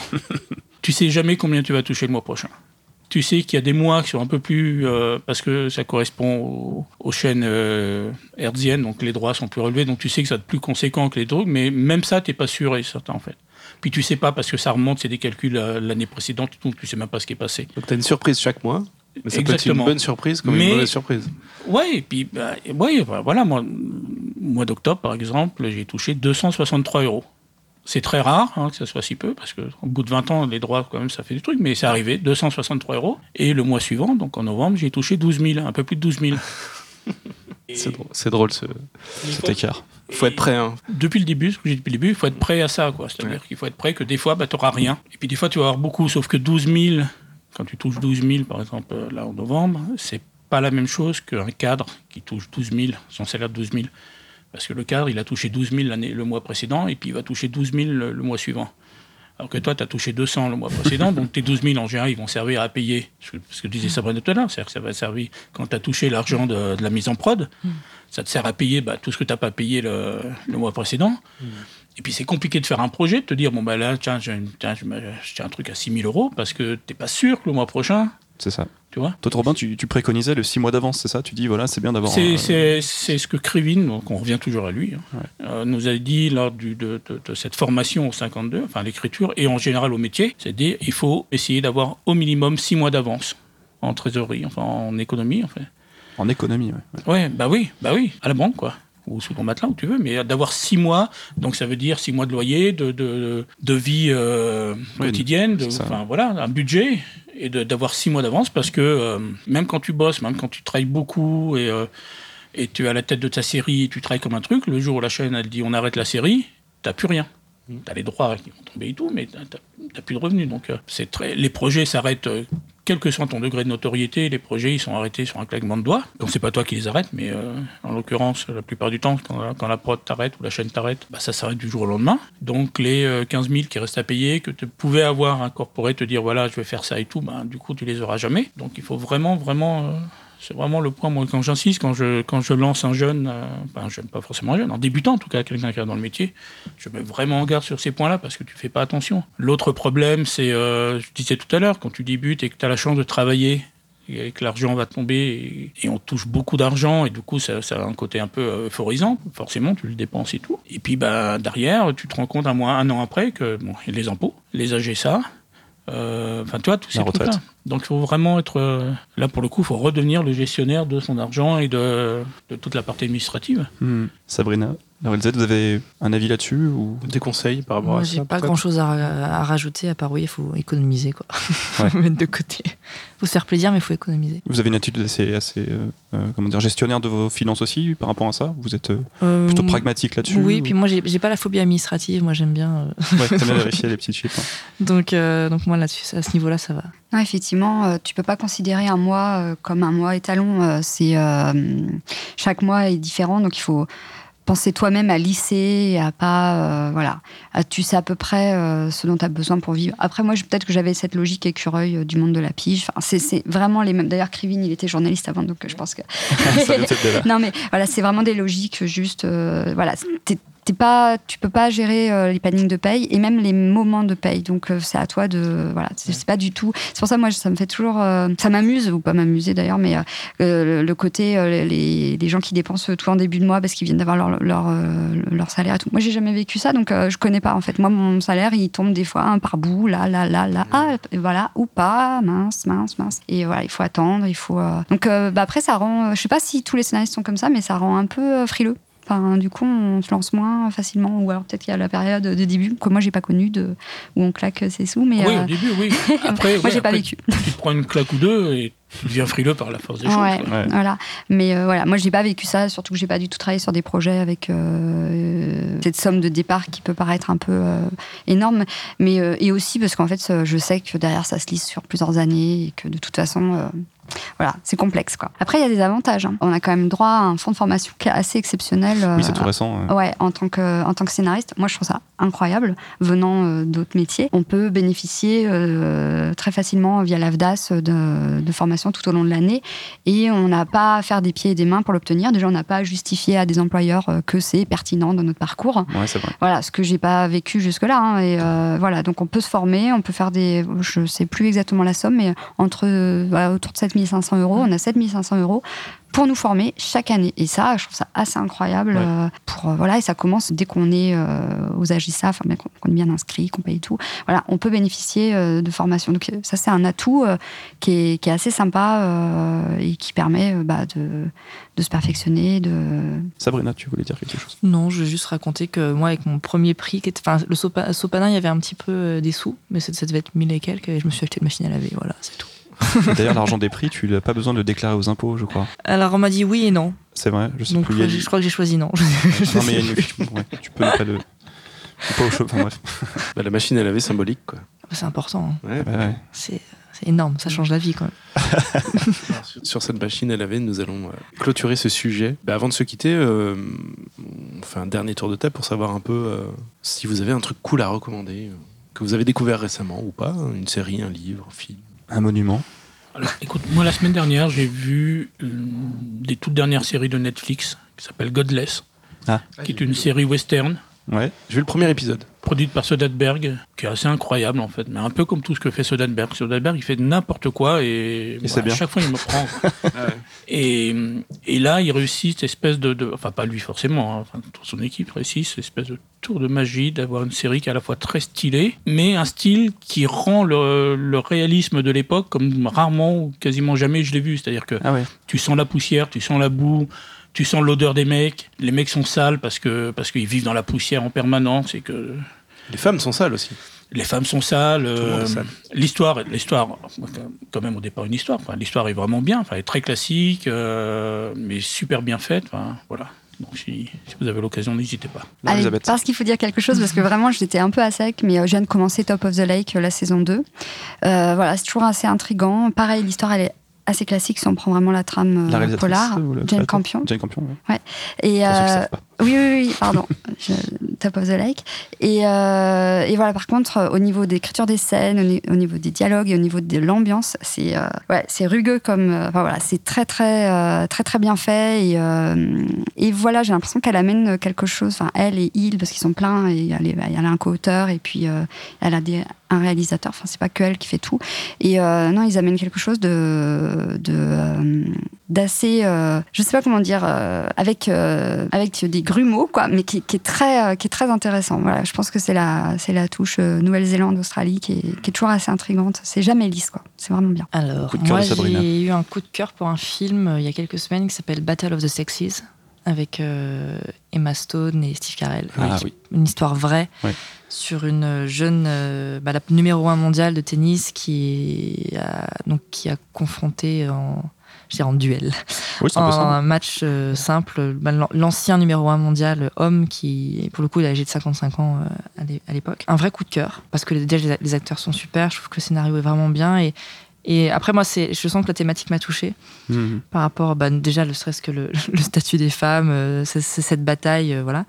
Et aussi parce que je trouve que ça, ça met en avant le. En fait, le, le, le match en lui-même, il est que sur les. On va dire le dernier quart d'heure du film. Et euh, avant tout ça, c'est vraiment le, le parcours de ces deux personnages et leur rapport au, leur rapport au succès, leur rapport au fait d'être numéro un mondial, leur rapport au fait d'être regardé par des millions de gens. Mhm. Qu'est-ce que, pourquoi le succès? Qu'est-ce que ça, qu'est-ce que ça vient nourrir en fait chez chacun d'eux? Et c'est, je trouve ça hyper touchant. Je trouve que c'est vachement réussi. Et ça m'a vraiment touché. Je l'ai vu deux fois, Ah oui. même trois, je crois. À chaque fois que j'avais un pote qui voulait le voir, je suis ah, vas-y, j'y retourne. et euh, donc c'est, non, ça, ça m'a vraiment, euh, ça a vraiment résonné en tout cas euh, moi euh, à un endroit euh, voilà, qui m'a, qui m'a fait du bien. Et euh, je suis en train de découvrir un bouquin, je sais pas encore s'il est génial, qui s'appelle Libérer votre créativité Ah. de Julia Cameron. On en parle Ah, souvent dans ce podcast. Oui. Ah voilà, bah je suis en plein dedans et je, je pense que je vais m'attaquer à ça Tu euh, vas aimer. en janvier. en janvier. Là, je, je survole un peu, je regarde ce qui. Ce qui... Moi aussi. Pardon. à partir d'aujourd'hui, j'ai commencé ce matin.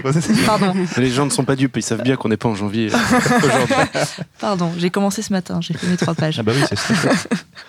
Et je, je rajoute un petit truc euh, par rapport à Battle of the Sexes. Si, euh, pour ceux qui l'ont vu ou qui ont l'intention de le voir, regardez aussi le documentaire Netflix qui a été fait, qui pour le coup parle de la réalité. C'est très très intéressant Ah de voir comment les scénaristes ont géré la temporalité. Parce que c'est souvent compliqué dans les biopics quand on se dit bon la vie de cette personne est géniale. Comment je fais pour faire tenir en deux heures? Euh, Qu'est-ce que j'utilise? De quoi je parle? Tout ça. Et je trouve que les scénaristes ont fait un super boulot parce qu'ils ont, ils ont vraiment triché. et c'est assez génial, je trouve. Donc c'est vraiment une bonne leçon de comment gérer la temporalité et comment manipuler les événements de la réalité pour les faire rentrer dans un film avec euh, du suspense et des, voilà. Regardez ça. Toi, Mathieu, ouais. Moi, au-delà d'engouffrer ma vie dans Zelda euh, sur Switch en ce moment, euh, j'ai découvert un truc sur euh, Netflix récemment qui est Beyond Stranger Things, qui est des interviews un peu promo autour de la, de la La série, série. Mhm. euh, présentée par Jim Rash, qui est un acteur et scénariste américain. Et ce qui est sympa, pour une fois, c'est qu'on voit un peu les, bah, les créateurs de la série notamment, et puis le producteur Sean Levy, enfin des gens qui écrivent, qui créent la série, euh, parler aussi d'histoire, d'écriture. Donc c'est pas que promo, c'est pas juste sympa de voir euh, les gens se congratuler sur leur travail, mais euh, on parle aussi de la création et des idées qui sont venues, etc. Donc c'est c'est assez chouette, c'est- sur Netflix parce que c'est évidemment une série Netflix. Au-delà de l'aspect promo, bah, on apprend quand même des choses sur l'écriture. C'est chouette. C'est cool. Mhm. Bah super. Et toi? Euh, moi, j'ai vu euh, Magic Mike de Soderbergh euh, l'autre jour et j'ai vraiment trouvé ça super chouette. Et enfin, euh, où est-ce qu'on peut vous trouver, les amis, euh, sur Internet? Où est-ce qu'on peut te retrouver? Sur Twitter Euh, Facebook? moi j'ai un Twitter, mais je, je l'utilise pas. C'est sur Facebook, euh, Facebook, Sabrina, pas ouais. mal, ouais. ouais, plus. Laure-Elisabeth. On peut me trouver euh, sur, sur Facebook. Non, mais c'est drôle parce que je change jamais ma photo. Je, suis vraiment pas et à la du tout- maison des auteurs. Mais euh, non, voilà, la maison des auteurs. Et aussi sur Twitter, euh, mon prénom, juste Laure Elisabeth. euh, et euh, voilà, avec plaisir pour échanger sur les réseaux sociaux. Super. Toi, Romain? Euh, Facebook. Facebook, hein. Ben aussi. Nous sur oui. Instagram. sur Instagram en plus. Bah, place maintenant au tuto scénario de Jean-Marie Roth, qui nous parle ce mois-ci de la théorie. On écoute ça. Salut Jean-Marie. Et salut Jean-Marie. Bonjour, bonjour, bonne année Et ouais, bonne année. Bonne Bah oui, année bah Je suis ouais. encore fin bourré là parce que j'ai pas encore dessoulé de, des fêtes, mais Bon, vous avez bah. passé bonne fête Bah super, écoute. euh, Ouais. Dans Ouais, mon lit, Et Surtout, euh, bonne fête, bonne fête à tous nos éditeurs, auditrices. plein de bonnes choses, plein de scénarios, Ouais. plein d'idées Bonne année, que ça vous apporte plein, plein d'idées de théories. et de théories. voilà. théories. Cherchez le- Parce qu'on va parler de la théorie aujourd'hui. Absolument. parce qu'on avait une question en suspens la semaine dernière, euh, Oui. le mois dernier? Du coup, on va pouvoir y répondre. Mais avant ça, Jean-Marie, euh, t'as peut-être une actu chaude? Mais oui, toute chaude, toute- Elle, sort, elle sort du four à l'instant. Pas croustillante. hein. Le, le mois dernier, elle était croustillante et chaude. elle est chaude maintenant. Elle est que chaude. Elle est que chaude. Et je vais organiser une grande masterclass à Paris, les Super. 8 et 9 février, avec possibilité de prise en charge par Pôle emploi, AFDAF, etc. Super. Donc euh, j'attends beaucoup beaucoup de monde. Ce sera certainement, on verra encore pour le pour le lieu. C'est juste encore il faut verrouiller la chose, mais ce sera au centre de Paris. De Tu peux nous en dire un petit peu plus sur le programme? Qu'est-ce qu'on peut retrouver dans cette masterclass? On va retrouver. Euh... Par toi, Jean-Marie. c'est déjà beaucoup. Ça suffit. Déjà beaucoup. suffit. Mais en fait, je vais être là, je fais un striptease. Dans... Non, Venez pas ça. Pôle emploi Non, non, ça va faire fuir tout le monde. Non, non, non, plus sérieusement, je, je, je vais donc euh, essayer d'aborder la façon d'écrire un scénario avec différents outils, mais du début à la fin, j'essaie d'avoir une, une vraie chronologie, la façon de faire, pour que ce soit, j'ai envie de quelque chose de très, très utile aux gens. Je vais donner des astuces, des outils, des petits trucs personnels, euh, j'ai raconté un petit peu des petites expériences, soit les miennes, soit d'autres qu'on m'a confiées pour comprendre un petit peu comment ça se passe, parce que c'est très, très difficile, même quand on a une bonne idée, on en a parlé la dernière fois, de, de d'arriver à développer quelque chose. C'est ça que je vais essayer de montrer aux gens sur euh, deux journées, donc euh, les 8 et 9 février. Viens des nombreux. Viens des nombreux. Eh Ben, on, on relaiera euh, en tout cas Ouais. nous sur nos réseaux et, euh, et dans la description du podcast euh, toutes les infos pour euh, participer à cette superbe masterclass. Merci à beaucoup. Alors, Place à la théorie. place à la théorie, c'est ça? Oui, tout à fait. Alors, je vais parler un petit peu de la théorie parce que toute une histoire, parce qu'elle a une fin, a une théorie en pratique. Je dis en pratique parce que c'est bien pratique dans une théorie. En théorie. c'est de faire croire qu'on a un propos, qu'on a quelque chose à dire. Pour être très concret, la théorie, c'est le message de l'histoire, la morale de la fable. L'idée dont nous avons parlé le mois dernier, c'est ce que raconte le film. La théorie, c'est ce que dit le film. Prenons Forrest Gump, par exemple, qu'on avait un petit peu évoqué lors d'une question, je crois, euh, le mois dernier. Enfin, l'an dernier Très juste. je vous parle bien de, de, de l'idée. hein. Un jeune homme à l'intelligence plutôt moyenne, amoureux d'une femme qui n'a pour lui que de l'amitié, traverse les grands événements de son époque sans réellement les mesurer. Ça, c'est l'idée. C'est ce que nous raconte le film. Vous constaterez au passage que l'idée ne parle pas de son handicap de début de film. Court Forest, rappelez Mhm. Oui. ni du fait qu'il raconte sa vie en sniffant des chocolats durant qu'il attend le bus. Parce que ça, c'est du détail, c'est de la narration, pas du récit. Examinons maintenant la théorie de Forrest Gump, ce que démontre le film. Au début de l'intrigue, Forrest cite sa mère qui dit que la vie, c'est comme une boîte de chocolat. On ne sait jamais sur quoi on va tomber. Du coup, comme ça, de prime abord, on pourrait penser que c'est ça la théorie du film. Et en fait, non, car l'histoire va plus loin pour nous dire autre chose. J'y reviendrai. Ce que nos amis auditeurs et nos merveilleuses auditrices doivent savoir, c'est que tout film, parce qu'il a une fin, a une théorie. Mais peut-on pour autant affirmer que tout scénariste a une théorie en écrivant son film? Pas du tout. Je doute que scénariste du gendarme et gendarmette ait écrit une thèse sur la théorie de son film, la pensée de sa vie, son apport philosophique à l'humanité. Non, il s'en fout. Et pourtant, Comme les méchants sont arrêtés à la fin, la théorie du film est que le crime ne paye pas. Maintenant, si vous avez un propos, si votre ambition, au-delà de distraire, est de pousser à réfléchir, vous devez veiller à ce que votre histoire et surtout sa fin aille bien dans le sens de ce que vous voulez démontrer. Il y a deux mois, vous receviez Francis Weber, pour qui j'ai un infini respect. Mais à chaque fois que je regarde le dîner de con, la dernière séquence me pose problème, car elle est à l'opposé de la promesse de message du film. Tout le récit nous conduit au fait que dans la vie, le con n'est jamais celui qu'on croit. Et jusqu'à la dernière minute, on y va avec jubilation vers cette théorie. Or, l'ultime image du film nous montre le téléphone qui sonne. Jacques Villeray ne doit pas décrocher et il décroche le con. Si bien que pour une pirouette finale, la théorie devient un con est un con. Je suis pas certain que Francis Weber ait envie de nous dire ça. Mais attention aussi, lorsque vous avez un message à véhiculer au travers d'autres films, à ne pas vous contenter d'enfoncer des portes ouvertes. Si vous voulez combattre le racisme, il ne sert à rien d'écrire une histoire dont la finalité consiste à dire que le racisme c'est pas bien. Comme j'ai vu récemment dans un film dont je parlerai dans un prochain billet consacré à la cohérence du récit. Ah, ça a déjà l'air intéressant. Vous savez, la plupart du temps, quand on va voir en bande compagnie un film défendant un propos, en ressentant du cinéma, on discute cinq minutes de l'histoire, les restes du temps de la théorie, sans même s'en rendre compte. En disant cela, j'oppose propos et mécanique. Mais l'idéal est encore d'avoir un message fort dans un rouage costaud. Car l'un n'empêche vraiment pas l'autre, au contraire. Pour conclure, il me reste comme promis à vous donner la théorie de Forrest Gump. Ce que nous dit le film, c'est que la naïveté permet de gagner sur les événements de la vie. À titre personnel, je rectifierai en ajoutant la naïveté permet de gagner sur les événements de la vie, sauf quand on est le scénariste d'un film à propos. Merci Jean-Marie. Merci à vous. Le mois dernier, euh, Adrien, tu confessais ne pas avoir vu Intouchable. Moi, j'ai pas vu Le Gendarme et les Gendarmettes. Un petit viré. Voilà. Je vous laisse. Non, je pense qu'il y a, quand on veut parler de cinéma, certaines œuvres qu'on ne peut pas rater. Je suis désolé. Hein. Je suis un peu brut pour le mois de janvier. T'es un peu brut, euh, euh. non, mais là, quand même. On est au top au niveau exigence des, des références. C'est ça, c'est ça. Est-ce que vous avez des questions? Alors, nous avons des questions de notre euh, communauté sur Slack. Slack, donc, qui est un. Un logiciel de euh, messagerie et de chat avec. euh, T'as fait la fête, lequel, toi, euh. C'est ça. avec lequel on peut euh, interagir avec nos invités, notamment, Voilà. et d'autres euh, gens qui nous ont laissé un type à partir de 2 euros. C'est la condition pour. Pour nous euh, rejoindre. voilà, nous Pas rejoindre. cher, c'est pas excessif. Bah non, c'est pas cher pour accéder à tellement de- de- d'informations et de connaissances. Évidemment, ça soutient le podcast. hein, c'est Bah oui, bien ça, sûr. hein. Je vais te proposer une chose hein, pour comme nous sommes le début janvier pour pour les pour les gens qui nous écoutent, c'est une bonne résolution pour cette année parce que c'est intéresse au scénario, c'est de s'inscrire. Bah ouais, et ça, une fera une. Soutenir le podcast, c'est la, la bonne résolution qu'il faut tenir. Il faut pas oublier que vous êtes bénévole, hein. Faut pas l'oublier ça. Oui. Mais oui. Et sur Slack, nous remercions Thibaut, Adeline, Antoine et Robin notamment qui nous ont soumis quelques questions dont on va parler maintenant. Alors, Jean-Marie, quelles sont les différentes façons d'incarner la ligne thématique dans le récit? La fin principalement, puis les discours des personnages. En faisant attention à ce qu'un personnage ne donne verbalement la théorie. Parce que c'est toujours un problème, c'est qu'à la fin du film, on est si fier de sa théorie qu'on la fait dire par un personnage. Du coup, on devient un lourdingue sans s'en rendre compte. Donc ça, surtout, surtout ne pas le faire. Le film, démo- quand, quand le film est bien fait, on la comprend la théorie. Pas besoin en plus de l'asséner par un personnage. Ah ah, vous voyez les gendarmettes, le crime ne peut pas. J'aime pas qu'on se moque des grandes œuvres, hein, j'avais déjà dit tout à l'heure. Ça fait vraiment au début de l'année. Hein. Ah, c'est les, blagues euh, hors, hors forfait de 2017 là. Alors comment analyser ou trouver les potentiels conflits qui résident dans une affirmation thématique? C'est très complexe cette question. Je, Ouais. Je comprends pas la question déjà. Ouais, moi non plus. Ben, je vais essayer de faire comprendre la réponse. Ah, vas-y, Jean-Marie. Les conflits potentiels se trouvent surtout dans l'idée. hein. Euh, ce qu'il faut pour Oui. aboutir à un conflit intéressant, c'est de rechercher les paradoxes potentiels contenus dans notre idée. C'est ça qui est important. Si je veux écrire une histoire d'amour, je m'interrogerai d'abord sur les paradoxes de l'amour. Le plus spectaculaire d'entre eux étant le crime passionnel. Mais si je veux un happy end, ou du moins euh, pas de drame à la fin, je vais me servir de tout ce qui existe de paradoxal dans la situation amoureuse, comme l'adultère ou le sacrifice, par exemple. Oui, en fonction de, la, de là où je veux aller, j'adapte ce conflit en fait. Exactement, exactement. Il y a une question qui est Ah, très euh, super intéressante. Ouais, ouais.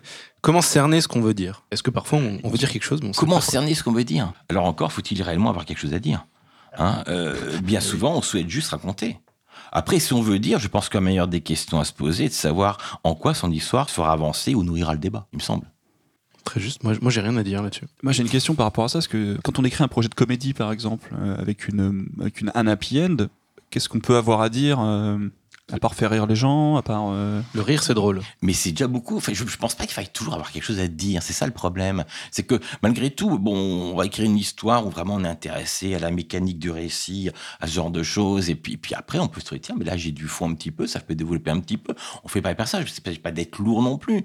Mais, mais on n'est pas obligé d'avoir forcément un message derrière un film. C'est pas une obligation. Ah ben ça c'est important que tu le dises Jean-Marie parce que moi c'est c'était un petit peu une obsession tu sais on se pose mais qu'est-ce qu'on veut? Voilà bon c'est bien de savoir un peu ce qu'on veut raconter mais il n'y a pas de théorie euh, Après, même dans une comédie, la façon dont le personnage atteint son objectif, donne la théorie Voilà. ça, ça donne aussi la, la thématique de, de ce qu'on raconte. mais sur ce qu'on veut dire on peut s'en en rendre compte après en fait on peut s'en rendre compte après avoir développé ou, euh, ou le creuser quand on nous le dit Jean-Marie qu'est-ce que t'en penses? Oui, je, on- peut, mais, je crois pas cette obligation de devoir forcer la chose. Moi, je- je vois ça quand j'ai discuté avec des collègues. euh, Il y en a, ils veulent absolument forcer les auteurs à trouver leurs propos, le fond du truc, etc. Non, sincèrement, euh, parfois, j'ai vu des, scénarios retravaillés pour donner du fond. Ah bah, du coup, ils devenaient chiants, les scénarios. Qu'avant, c'était un, un petit fil qui marchait bien, et puis on s'amusait, on était distrait, ou on avait peur, et du suspense, machin, mais ça fonctionnait très bien. Je reprends un, un exemple sur un scénario sur lequel on travaille, sans bien sûr spoiler notre, ce qu'on fait. On a l'histoire d'une relation entre un père et sa fille, et Mhm. on s'est dit, bah, ça peut être ça le fond de l'histoire au final, c'est euh, comment euh, un père et sa fille peuvent renouer à, à la fin d'une histoire en fait. Alors qu'au début, ils sont plutôt en bisbise. Est-ce que ça peut faire partie de ce qu'on veut raconter Se dire au final, ah bah tiens, finalement, c'est ça que je voulais dire, c'était raconter l'histoire entre deux personnes et comment ils se réconcilient Ou pas du tout? Moi, il me semble que là, déjà, on est sur une idée qui, qui inclut quasiment le fait qu'il y ait un propos derrière. C'est-à-dire qu'on est sur idée plus théorie. Euh, parce que vous êtes sur des rapports humains, quand, quand on imagine père-fille, donc c'est différence d'âge, différence de génération, cette sorte du conflit, on pense que vous avez des choses à dire là-dessus, certainement. Donc là, c'est le genre d'idée, on se dit, tiens, il peut y avoir du fond. Et c'est pas du tout l'intrigue principale. Mais son, je pense que le fond n'est pas forcément l'intrigue principale. On peut avoir un peu de fond dans une, dans une sous-intrigue. Euh, Il n'y a, euh, rien qui l'empêche. hein. Ouais, bah voilà. Je suis- coup, voilà. y a encore une fois, encore une fois, c'est une chose que il faut que je répète à chaque Ouais, fois que je viens chez vous. C'est très important. C'est que là, on parle de, on parle de théorie, de, de choses comme ça. Je donne des conseils. euh, Vous en donnez aussi. Ceux qui viennent avant moi pour faire un podcast donnent aussi des conseils, des idées. Mais surtout, il faut bien comprendre que, au-delà de tout, euh, ce qui existe, c'est le film ou le scénario. Et quand le scénario fonctionne, c'est le scénario qui a raison. C'est pas les règles. Donc tout ce que je vous dis, si vous pouvez le contourner et que ça marche, ben, c'est vous qui avez raison. C'est pas les règles que je vous donne. Voilà une bonne règle. Une bonne règle. C'est le scénario qui a raison et pas les Tout à fait. Alors là, on a quelque chose d'assez. euh, je vais tout lire hein, pour que ce soit bien clair. Pour reprendre l'analogie de la poule et l'œuf, dans quel ordre, selon toi, Jean-Marie, doit-on procéder? Avoir une idée La personne dit je préfère le terme d'envie plus large, et chercher ensuite quel message véhiculer à travers cette envie, ou avoir envie de dire quelque chose, un message, et trouver la bonne idée pour le faire le plus efficacement possible. Alors, à mon sens, c'est une question qui se pose jamais dans ce sens-là. Le déclic originel s'impose à l'auteur. Une idée qui surgit ou un propos qui apparaît. Ce n'est qu'après qu'on se demande quoi en faire. En sachant que tout ça est extrêmement mobile et bougera forcément dans la phase préparatoire. C'est de la construction du récit. C'est-à-dire que, si vous voulez, l'étincelle originelle, hein, comme on peut l'appeler, qui donne l'envie de faire un film, ça peut être tout et n'importe quoi. Mais c'est- par contre, à un moment donné, à un moment donné, il faut aboutir à un récit. Par quel bout on le prend, ça n'a aucune espèce d'importance. Très C'est clair et c'est Ouais, concis. Alors, on a une question plutôt développement personnel, comme, comme le précise notre, euh, notre slacker, notre tipeur. Je pars du postulat qu'un auteur, alors je lis, hein, je pars du postulat qu'un auteur est plutôt soit idée, soit théorie. Ma question, comment renforcer son côté faible? Quels outils pour travailler la théorie? Quels outils pour travailler les idées? D'abord, je ne suis pas certain de la justesse du postulat, mais peu importe. Pour travailler l'idée ou la théorie, il convient de se poser nombre de questions et d'échafauder beaucoup, beaucoup d'hypothèses. C'est pourquoi, dans mes cours, ça Adrien peut, en témoigner, j'utilise parmi d'autres outils un double questionnaire sur l'histoire et sur les personnages. Les fouiller aide souvent à avoir les idées plus claires. Hein, c'est à ça que ça sert. Et quoi qu'il en soit, nous sommes des explorateurs et la première des choses à faire est de sonder le terrain pour voir tous les trésors qu'il recèle. C'est-à-dire que derrière une idée, il faut voir tout ce qu'on peut en faire, tout ce qu'on peut exploiter derrière ça. Et pas juste se dire j'ai une idée. Le problème de l'idée, c'est qu'on met des images dessus. Alors c'est bien de mettre des images, mais en même temps, ces images, il faut s'en sortir pour tout ce qu'il y a d'autre que les images qu'on a. Et quand on sait faire ça, eh ben, on peut vraiment explorer ce scénario. Et ben, avec mes questionnaires, on y arrive un petit peu. C'est par exemple l'histoire d'un père qui part à la recherche de sa fille, point de départ. Il va falloir brainstormer pour euh, trouver toutes les possibilités euh, de cette histoire. Euh, Où est-ce que la fille est allée Qu'est-ce que fait le père euh, Comment est la fille Pourquoi elle est partie Tout ça, avant d'avoir l'idée. bah, c'est- ouais, c'est ça l'idée, ce que tu veux après dire. aussi de, de- demander, tiens, et puis, et puis si le père c'est- c'est- bah, c'était la mère, si la fille c'était le fils ou machin, que ça donnerait. Il faut vraiment tout échafauder. Puis peut-être que c'est l'oncle et puis la nièce. On sait pas. On peut tout échafauder pour voir ce qui est le plus juste. C'est vraiment prendre le temps de faire ce travail-là pour Ouais. éviter peut-être de fausses bonnes idées sur ça. laquelle on puisse se tromper et d'avoir un aperçu global de, sa, de son idée. Quoi. Moi, je trouve ça super important ce travail. Euh. C'est très très important. Ouais. Très important. Moi, je pense vraiment que le travail préparatoire, c'est 4-5e du travail d'écriture. Et alors les outils pour euh, justement travailler ça, tu nous conseilles quoi? Le brainstorm, là, par exemple, c'était un outil? Le, le- bien, bien sûr, bien sûr, même l'auto-brainstorm hein, aussi, euh, on peut le faire tout seul dans son coin. euh, euh, comme outil, je pense que, je veux dire, dire que tous les outils qui nous empêchent de nous scléroser, euh, un- une bonne bouteille de Bordeaux, c'est un très très bon outil par moment. Non, mais je vous assure, c'est vrai, quoi. Faut pas le dire. C'est bien le podcast du mois de janvier, ça. Par contre, quand on se relit, il faut, faut être sobre. Mais, non, mais c'est vrai que. dire qu'il faut atteindre un état un peu détendu, euh, dans ça, faut- mais il faut se détendre et su- surtout se dire vraiment on ne fait qu'un scénario, hein, on n'est pas non plus, voilà, il y a, pas se mettre une pression énorme. Moi, je vois souvent les auteurs se bloquent par une pression qu'ils se mettent. Moi, je crois que la première des choses, c'est que l'auteur se décomplexe par rapport à ce qu'il fait. On fait que du scénario, on fait pas une chirurgie à cœur ouvert, c'est pas grave, il y a pas mort d'homme. Euh, on y va tranquillement. Et après, on se laisse aussi le temps. Les auteurs se mettent une pression par le temps et c'est vraiment, vraiment une grave erreur. On se laisse le temps. Il vaut, il vaut, il vaut mieux prendre le temps de bien faire les choses. On ira beaucoup plus vite qu'en précipitant et après en refaisant puis en abandonnant. C'est ça, en fait. C'est ça le risque, surtout. C'est de, du coup, de, de passer de temps à la préparation, c'est l'abandon et, Oui, ouais. et la Ah, perte de confiance en soi. Oui, c'est Ça, ça. La dépression, La mort, la mort. le suicide. bon bah sur cette note très Voilà. gaie, on va, on va, On va vous souhaiter une joyeuse année 2018. Joyeuses années à tous. On Et à retrouve euh, le mois prochain. Avec grand plaisir. Eh ben salut Jean-Marie. Salut Jean-Marie, à la prochaine. À la prochaine. Un grand merci à Jean-Marie pour, sa, pour ses chroniques qu'on adore. Merci à la Maison des auteurs de la SACD de nous accueillir pour enregistrer. Merci à nos tipeurs et particulièrement à ceux présents sur Slack qui nous ont soumis quelques questions pour euh, ce podcast. Merci Adeline. Et merci au passage aux tipeurs qu'on a oubliés ces derniers temps. On, on est désolé, on fait, on fait un Vous peu êtes trop, nombreux. Voilà. On va citer notamment La Baleine Quantique, super pseudo, bravo. Alice Rive, Laurence Tinus, Mathilde Bail, Michael Cesno, Julie Boumendil, Bob Harris, super pseudo.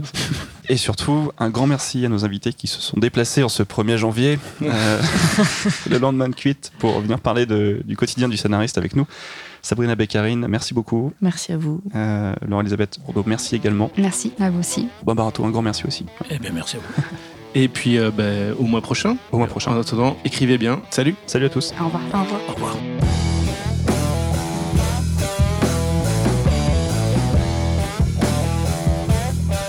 Si vous aimez ce podcast, il y a plusieurs moyens de nous soutenir. Nous laisser un tip sur le site tipeee.com, l'adresse est dans la description de ce podcast. Vous êtes libre de choisir le montant et sachez qu'avec un tip régulier de seulement 1 euro, vous nous aidez déjà énormément. Vous pouvez aussi nous laisser une note et un commentaire sur iTunes, ça nous aide beaucoup à être visible. Et bien sûr, partagez ce podcast, parlez-en autour de vous et abonnez-vous pour ne pas manquer les prochains épisodes.